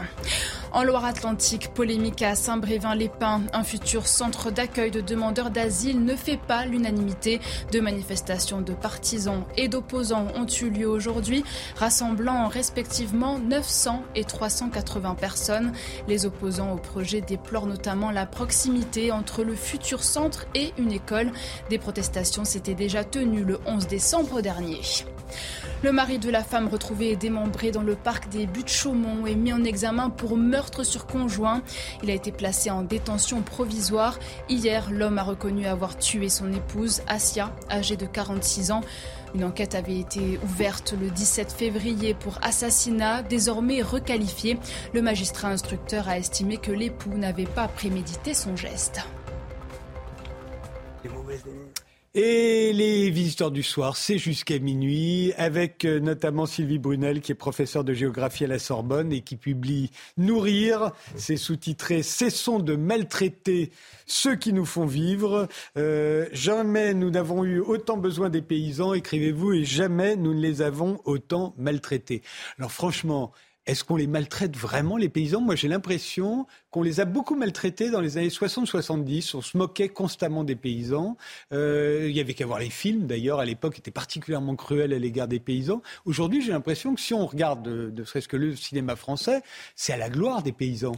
Ah, c'est à la gloire des petits modèles du paysan modeste, humble, avec euh, sa cote dans son champ qui travaille à la main. Il y a une détestation de l'agriculture moderne.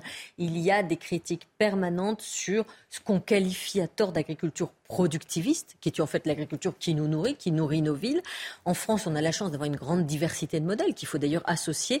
Mais quand on écoute les médias et surtout certains médias du service public, on a l'impression qu'il faudrait que l'agriculteur, le paysan, revienne au passé, à la pénibilité, à la binette, à la précarité, alors qu'en réalité, pour faire face aux enjeux climatiques, aux enjeux énergétiques et surtout aux enjeux nourriciers, parce qu'on n'a jamais autant parlé de la faim, on a besoin d'une agriculture performante, qu'elle soit d'ailleurs conventionnelle ou bio. On a besoin d'une agriculture performante, d'une agriculture qui réponde, qui sache cocher toutes les cases. Et les agriculteurs aujourd'hui en France, eh bien, ils sont non seulement critiqués, d'ailleurs c'est une profession qui est en grand découragement. Il y a 20 000 départs en retraite chaque année, mais 13 000 installations seulement. C'est-à-dire qu'on est en train de désagriculturaliser le pays. On est en train de perdre aussi des, volontés, c'est-à-dire des, jeunes qui voudraient aller dans l'agriculture ou qui voudraient en tout cas sauver la planète, sauver le climat, mais qui n'ont pas l'idée qu'ils pourraient aller le faire à travers le monde agricole. Et ce qui est dommage, c'est que ces agriculteurs aujourd'hui, en plus, ils sont confrontés à une concurrence de plus en plus déloyale, à des personnes qui, quand ils vont dans les campagnes parce qu'ils les trouvent belles, et on va dans les campagnes aujourd'hui parce qu'on aime les champs de lavande, parce qu'on aime les vergers. J'ai ramassé plein de choses. Hein, donc j'étais au salon de l'agriculture. Vous fait... revenez du salon de l'agriculture. Oui, je reviens du salon de l'agriculture. Mais en fait, les néo-ruraux empêchent les agriculteurs de travailler. Ils ne connaissent plus la réalité du monde agricole. Donc, donc dès qu'ils voient un agriculteur dans un champ avec ce qu'on appelle un pulvé. Mais le pulvérisateur, ça peut être uniquement pour de la vapeur d'eau, ça peut être pour tout un ensemble de nutriments. Ils se font casser la figure. On leur vole leur matériel, on leur casse leurs réserves d'eau. Et puis, il y a cette idée un peu toujours de ce racisme de classe, que ce sont des gens à qui on peut donner des leçons de nature. On sait mieux que nous. Vous savez, on sait tous mieux que, que l'agriculteur ce qu'il faudrait pour euh, nous nourrir. Et puis, c'est très contradictoire parce qu'en même temps, eh bien, ce qu'on voit aujourd'hui, c'est que le prix fait office de juge de paix et que l'agriculture française, elle est de plus en plus importatrice. On importe de plus en plus de pommes, alors que vous iriez dans un verger, Frédéric. Un verger, en fait, aujourd'hui, on ne veut plus que les pommes soient traitées. Vous savez, c'est la grande idée. Alors, on pratique ce qu'on appelle, par exemple, la confusion sexuelle. Avez-vous déjà entendu parler de la confusion sexuelle? La confusion sexuelle, c'est qu'on diffuse dans le verger des phéromones pour que ce qu'on appelle le ver de la pomme. Alors, le ver de la pomme, en fait, c'est une un papillon qui s'appelle le carpocaps, eh bien, avec les phéromones, le, monsieur carpocaps cherche en vain Madame carpocaps, ne la trouve pas, et donc il ne peut, Madame Madame Carpocaps n'ayant pas été fécondée, ne peut pas pondre dans le verre de la pomme enfin, ne peut pas prendre le verre de la pomme. Et on a euh, aujourd'hui de plus en plus de difficultés pour ces agriculteurs parce qu'ils essaient justement de trouver des réponses écologiques, des réponses qui soient des réponses que tout le monde veut aujourd'hui face à tous les défis qui nous attendent. Et ils ne peuvent pas le faire. On interdit des molécules alors que nous, nous avons été confrontés à la pandémie. Bah, la pandémie, déjà, c'était ce qu'on appelle une zoonose. Hein. C'était transmis par des animaux. Là, il y a la grippe aviaire. On a peur que la grippe aviaire se recontamine avec des mammifères, recombine avec des mammifères et qu'on ait demain une pandémie qui nous touche extrêmement grave. Eh bien, ces agriculteurs, on leur interdit aujourd'hui toutes les méthodes qui leur permettraient de faire face. Dans les vergers aujourd'hui, vous avez la punaise diabolique. On n'a plus de solution face à la punaise diabolique. Dans les, là, j'ai pris euh, du nougat, du nougat de Montélimar. Bon, il se trouve que moi, je vis dans la Drôme. Alors, le nougat de Montélimar, c'est les amandes, c'est le miel, donc c'est les abeilles, c'est le sucre, c'est les blancs d'œufs. Eh bien, vous avez aujourd'hui, face à la noisette et euh, à la châtaigne, vous avez un petit coléoptère qui s'appelle le balanin, qui a une petite corne, qui perce les noisettes et les châtaignes. On ne sait pas comment faire face à elle. Parce Mais que... euh, il y, y a un certain nombre de problèmes qui suscitent effectivement les critiques des agriculteurs. réchauffement climatique. Il y a l'élevage, vous l'avez dit vous-même, l'élevage industriel notamment est responsable oui, d'une mais partie sauf du que réchauffement. L'agriculture française, c'est une agriculture familiale, plurielle, multidimensionnelle. Et notre élevage, c'est la moitié de notre, terri notre territoire agricole. C'est 13 millions d'hectares de prairies, de moyenne montagne, de bocage. Si vous n'avez plus d'élevage, vous n'avez plus de prairies. Si vous n'avez plus de prairies, vous n'avez plus d'insectes, d'oiseaux, vous n'avez plus de fleurs, parce que c'est la prairie qui crée la biodiversité florale. Vous n'avez plus d'épurateurs et de quelque chose qui ralentit le ruissellement. Donc, nous préconisons tout un tas de choses sans nous rendre compte des conséquences concrètes que cela aurait pour nous, à commencer par la faim. Il y a 10 millions de Français aujourd'hui qui n'arrivent pas à joindre les deux bouts. Dans le monde, c'est un milliard de personnes. Tout à l'heure, on parlait de l'Afrique du Nord. On parlait bah, ces gens, ces gens qui parlaient de ces gens d'Afrique du Nord qui étaient confrontés à des situations de plus en plus difficiles dans le Sahel, par exemple, et qui risquaient, eh bien, de migrer parce qu'ils ne pouvaient pas se nourrir. Mais, euh, Sylvie Brunel, euh, le, tout le monde est d'accord pour dire que l'élevage, ça pose un problème euh, vis-à-vis du réchauffement climatique. Bon, mais il y Alors, a aussi. Non, non, non, mais je, je, je, ça dépend, ça dépend, ça dépend. Ça dépend, bien sûr. Les vaches émettent du méthane, on est d'accord. Mais si vous agrémentez leur alimentation avec des graines de lin, si vous les élevez à l'herbe, si vous gérez les effluents avec la méthanisation, votre bilan non seulement redevient positif, mais surtout ça vous apporte un patrimoine de premier choix, parce que le patrimoine français, la gastronomie française, elle est en grande partie fondée sur l'élevage, et puis ça vous apporte surtout un aliment noble. Vous êtes d'accord, Jean Jouzel Oui, sur, euh, sur, le, enfin, sur le rôle de l'élevage qui est présenté comme, quelquefois comme trop négatif, c'est vrai, oui, le rôle des prairies est très important, là, y compris les, les, prairies naturelles, le rôle, enfin, dans l'équilibre, c'est justement dans cet équilibre qu'on peut... Euh, je crois, développer l'agriculture en France. Là-dessus, je, suis assez d'accord. Il faut pas. Mais effectivement, le, monde agricole, mais il le fait, doit, reconnaître aussi. Euh, quand je parle du monde agricole, pas trop long, mais comme, enfin, j'en suis, issu, suis issu, c'est mon monde, je connais voilà, vos parents étaient agriculteurs. voilà, donc, euh, voilà, donc il y a, y a, effectivement, euh, bah, c'est comme beaucoup d'activités, il y a, il y a une contribution au réchauffement climatique, il y a des conséquences, et voilà, il faut s'adapter, mais il y a aussi des opportunités. Je, je citerai simplement, euh, il y a 15 jours, j'étais dans. Alors, je, je, vais citer quand même, c'est les poulets de Janzé, donc j'ai le droit.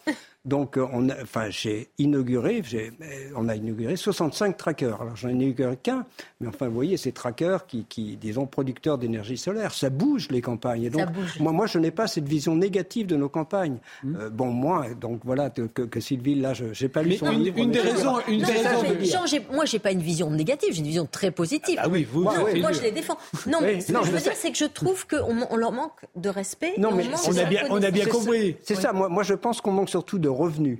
La, la première oui. chose, c'est le niveau de revenu pour le, la, la, reconnaissance du travail. C'est vraiment, euh, effectivement, 70 heures ou 80 heures qu'un qu paysan travaille. On ne peut pas dire le contraire. Pratiquement, il travaille tout le temps, ces jours. Donc voilà, il y, y, a aussi un problème de, oui, un problème de revenu. On, oui, on, on, posera la question à Olivier ouais. Babot, qui est économiste. Pourquoi est-ce que les, les, les, paysans gagnent aussi peu ouais, voilà, enfin, donc... moins qu'avant euh... Le problème, c'est que vous n'êtes pas payé euh, par rapport à votre dignité, parce que d'ailleurs, un emploi, ce n'est pas, pas ce qui donne votre dignité. Vous n'êtes pas payé par rapport à votre utilité réelle, vous êtes payé par rapport à la difficulté qu'on a à vous remplacer. Finalement, c'est ça ce qui ouais. va déterminer un, un salaire.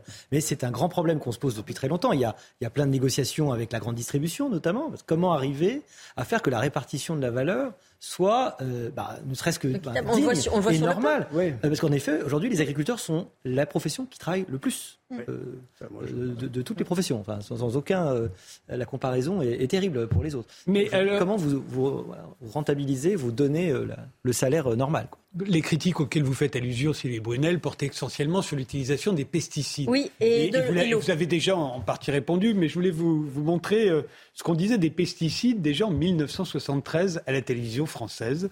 Euh, vous allez voir, c'est la même chose.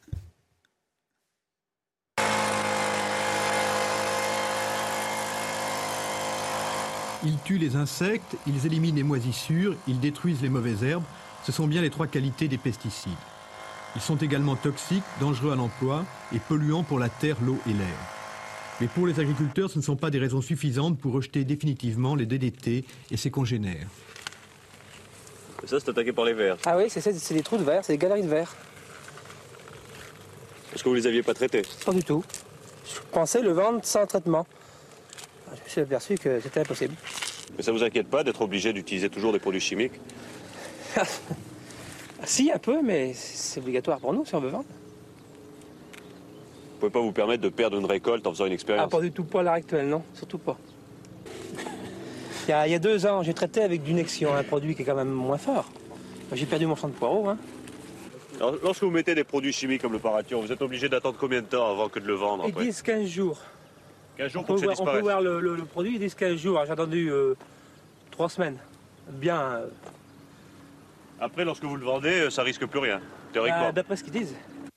Pour cet agriculteur, il n'y a pas d'autre moyen de lutter contre les parasites. Il a essayé de s'en passer pour les choux et voilà le résultat. Mais n'y a-t-il pas non plus des excès dans leur emploi? Les consommateurs sont perplexes. Entre les résidus de pesticides qui restent dans les fruits et les légumes, ceux que l'on retrouve dans la viande, et les insecticides ménagers, ne finit-on pas par en absorber des doses excessives? Vous voyez, Sylvie Brunel, ça date pas d'hier. Non, mais attendez, attendez. Oui, non, mais justement, les gens, ils ont gardé ça comme euh, dans leur tête, ils ont gardé cette idée-là, mm. qui est d'ailleurs, il faut bien le dire, encore la réalité dans les pays pauvres. Vous voyez des gens épandre en Afrique comme ça, euh, parce qu'il faut imaginer que ça, jamais un agriculteur ne le ferait aujourd'hui, un agriculteur français ou un agriculteur d'un pays euh, européen. déjà, juste quelque chose. Dans les années 60, il y avait encore 4000 morts par an de contamination bactériologique. Mmh. Et ces contaminations bactériologiques, on a, on a appliqué des calendriers de traitement préventifs parce qu'on les avait toujours présents à l'esprit. Et elles pourraient revenir. Alors aujourd'hui, ce qu'on demande aux agriculteurs, c'est de traiter le moins possible. Ça leur coûte cher, ça leur prend du temps, ça demande aujourd'hui des méthodes extrêmement difficiles, ce qu'on appelle le certificat phyto, c'est-à-dire le certificat d'emploi des produits phytosanitaires. Beaucoup de molécules sont interdites. On est passé, on a divisé par deux le nombre de produits, enfin le, le volume de produits qui sont utilisés, alors qu'on est au premier rang pour la production agricole en Europe. Et comme l'a dit Jean, on se réchauffe, donc ça veut dire qu'on exacerbe la pression parasitaire. Donc on a tous encore. Nous, on est, vous, mais attendez, nous, on est urbains. Donc, on a encore cette vision qui était celle de nos parents ou de nos grands-parents. Mais jamais aujourd'hui un agriculteur travaille comme ça. D'abord, il se mettrait en danger. Le, défi alimentaire sur lequel vous assistez, hein, il est compatible avec le défi environnemental, avec le défi énergétique, avec le défi climatique et avec le défi sanitaire. Alors, Parce que là aussi, on voit bien, les consommateurs s'inquiétaient pour leur santé. Mais raison. Et, aujourd'hui encore, il y en a qui s'inquiètent pour leur santé. Notre espérance de vie est quand même devenue la plus longue au oui, monde. Mais, vous savez, nous, on est les aussi qu'on a beaucoup de, dans les chambres, on a beaucoup de maladies chroniques.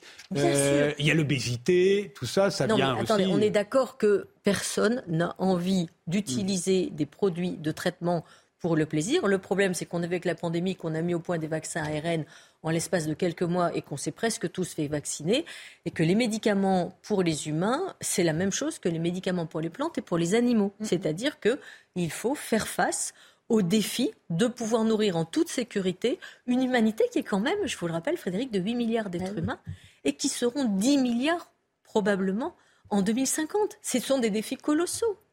On a un autre visiteur du soir qui, ah. attend son tour ah. et, je lui demande de me pardonner. Euh, c'est Olivier Blond euh, qui doit être avec nous, qui est conseiller euh, régional délégué spécial à la santé et à la lutte contre la pollution de l'air de la région Île-de-France, si je ne me trompe pas, dont Valérie Pécresse est la présidente, et qui publie un plaidoyer pour une écologie de droite. Alors est-ce que ça veut dire que c'est un logiciel qui manque à la droite, Olivier Blanc en tout cas, c'est quelque chose qui, euh, qui n'est pas perçu euh, comme faisant partie du logiciel euh, de la droite aujourd'hui. Alors en fait, il y a beaucoup d'acteurs de, terrain, d'élus locaux comme moi qui s'emparent du sujet. Il y a aussi une, grande histoire en fait, parce que le Grenelle de l'environnement, c'est quand même Sarkozy. L'inscription de l'environnement à la Constitution, c'est Jacques Chirac. La première campagne d'économie d'énergie, c'est Valéry Giscard d'Estaing. Le premier ministre de l'environnement, c'est Pompidou. Donc on voit qu'il y a une longue histoire de la droite euh, avec l'écologie, mais euh, c'est pas quelque chose qui est perçu comme tel. Il y a d'une certaine manière, moi c'est ce que j'appelle une forme de kidnapping de, de, l'écologie par la gauche, et je le regrette parce que je pense que évidemment euh, l'avenir de la planète a besoin de, de, tout le monde, que ce soit euh, d'un côté ou de l'autre de, de l'échiquier politique. Et puis surtout, je pense que euh, à droite, on a une autre manière, une autre vision de l'écologie à partager et que cette euh, vision de l'écologie, à mon sens en tout cas, euh, elle est plus efficace, plus pragmatique et elle permet de résoudre de manière plus plus forte euh, les, problèmes que, que les incantations et, les accusations perpétuelles euh, d'une autre partie de l'écologie. Alors, moi, ce qui m'a intéressé dans votre livre, euh, Olivier Blond, c'est que vous dites que l'écologie s'est transformée en un siècle, ça évidemment tout le monde le sait, mais vous vous dites que d'abord l'écologie a été une revendication urbaine, on voulait un peu de jardin, de verdure. à la limite, ça a dû commencer avec Haussmann, hein, qui a fait de Paris une ville verte.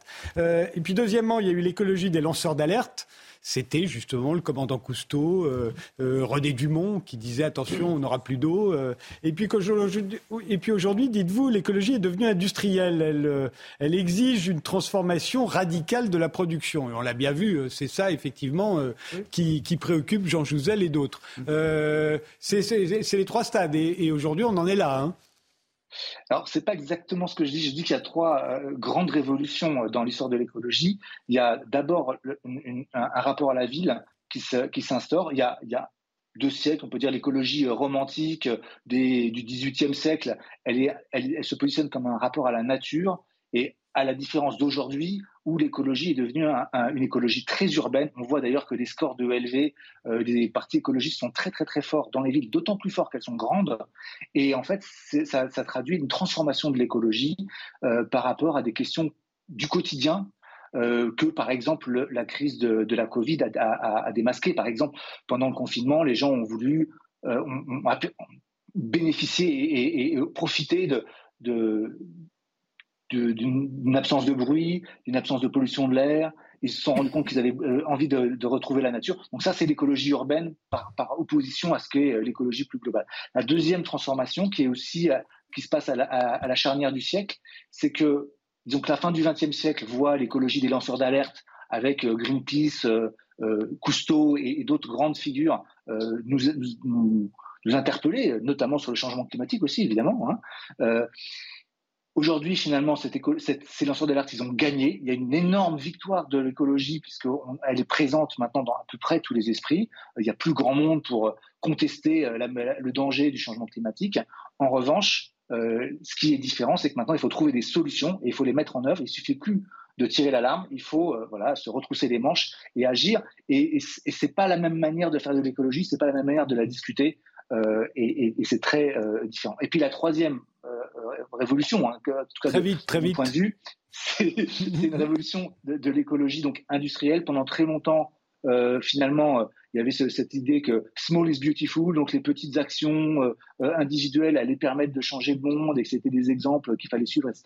On voit bien que c'est pas comme ça qu'on va y arriver. Il faut démultiplier énormément. L'enjeu aujourd'hui, c'est ça, c'est de, de, de, passer à l'échelle industrielle, donc de changer non seulement la consommation, je pense, mais aussi la manière de produire, que ce soit de produire dans le monde agricole, que ce soit dans le monde industriel, que ce soit l'énergie, que ce soit l'alimentation, etc., etc. Ça, ce sont des défis industriels qui peuvent se mener qu'à cette échelle-là, qui est celle de, des problèmes. Alors, vu que le liner, c'est ici l'écologie était de droite, je suis obligé de vous poser la question. Il y a une différence pour vous, euh, Jean Jouzel, entre une écologie de gauche et une écologie de droite? C'est des... Pour avoir vécu le Grenelle de l'environnement, euh, effectivement, moi, c'est Nicolas Sarkozy qui l'a lancé. C'était très, il en reste beaucoup, euh, disons, de traces. Mais euh, mon regret, c'est que c'était à l'ouverture d'un salon de l'agriculture. C'est quand même sans l'environnement, ça suffit. Euh, je crois que si Nicolas Sarkozy avait conduit le Grenelle de l'environnement jusqu'au bout, jusqu'à son terme, il aurait pu se prévaloir d'un bilan, ce qu'il n'a jamais fait d'ailleurs. Hein. Donc c'est important. C'est vrai que Jacques Chirac a joué la, disons tout ce que dit Olivier Blond est tout à fait exact. Et, mais quand même, c'est un peu le désert actuellement par rapport, euh, je dirais, à Jacques Chirac ou à Nicolas Sarkozy à droite, quand on parle très peu d'écologie. on ne peut pas, on ne peut pas ne pas. Mais je connais aussi des, des écologistes euh, de droite. Hein. voilà, je peux, je peux citer des noms. Même question, très vite. Voilà. Moi, j'ai du mal à me positionner là-dessus. Je pense qu'il y, y, a une grande différence dans l'appréhension de l'écologie quand on vit dans une ville, quand on a un niveau de vie assez élevé, qu'on vit au cœur des villes et qu'on a tous les atouts pour inventer un monde parfait. Et puis quand on vit dans les campagnes, les gilets jaunes, les agriculteurs, qui sont confrontés au quotidien à des défis de la mobilité, de la production, du pouvoir d'achat, et que eux, leur écologie, c'est une écologie active, une écologie de travail, une écologie du vivant au quotidien. Je vous remercie euh, tous les cinq d'abord euh, d'avoir été là et, et, et, les deux autres d'avoir été euh, en, en, duplex avec nous. merci pour cette première émission. On a essuyé les plâtres. J'espère que j'ai pas trop bafouillé. je vous donne rendez-vous demain soir pour la suite, 22 h Les visiteurs du soir, ça commence et c'est pas fini. Et c'est le journal.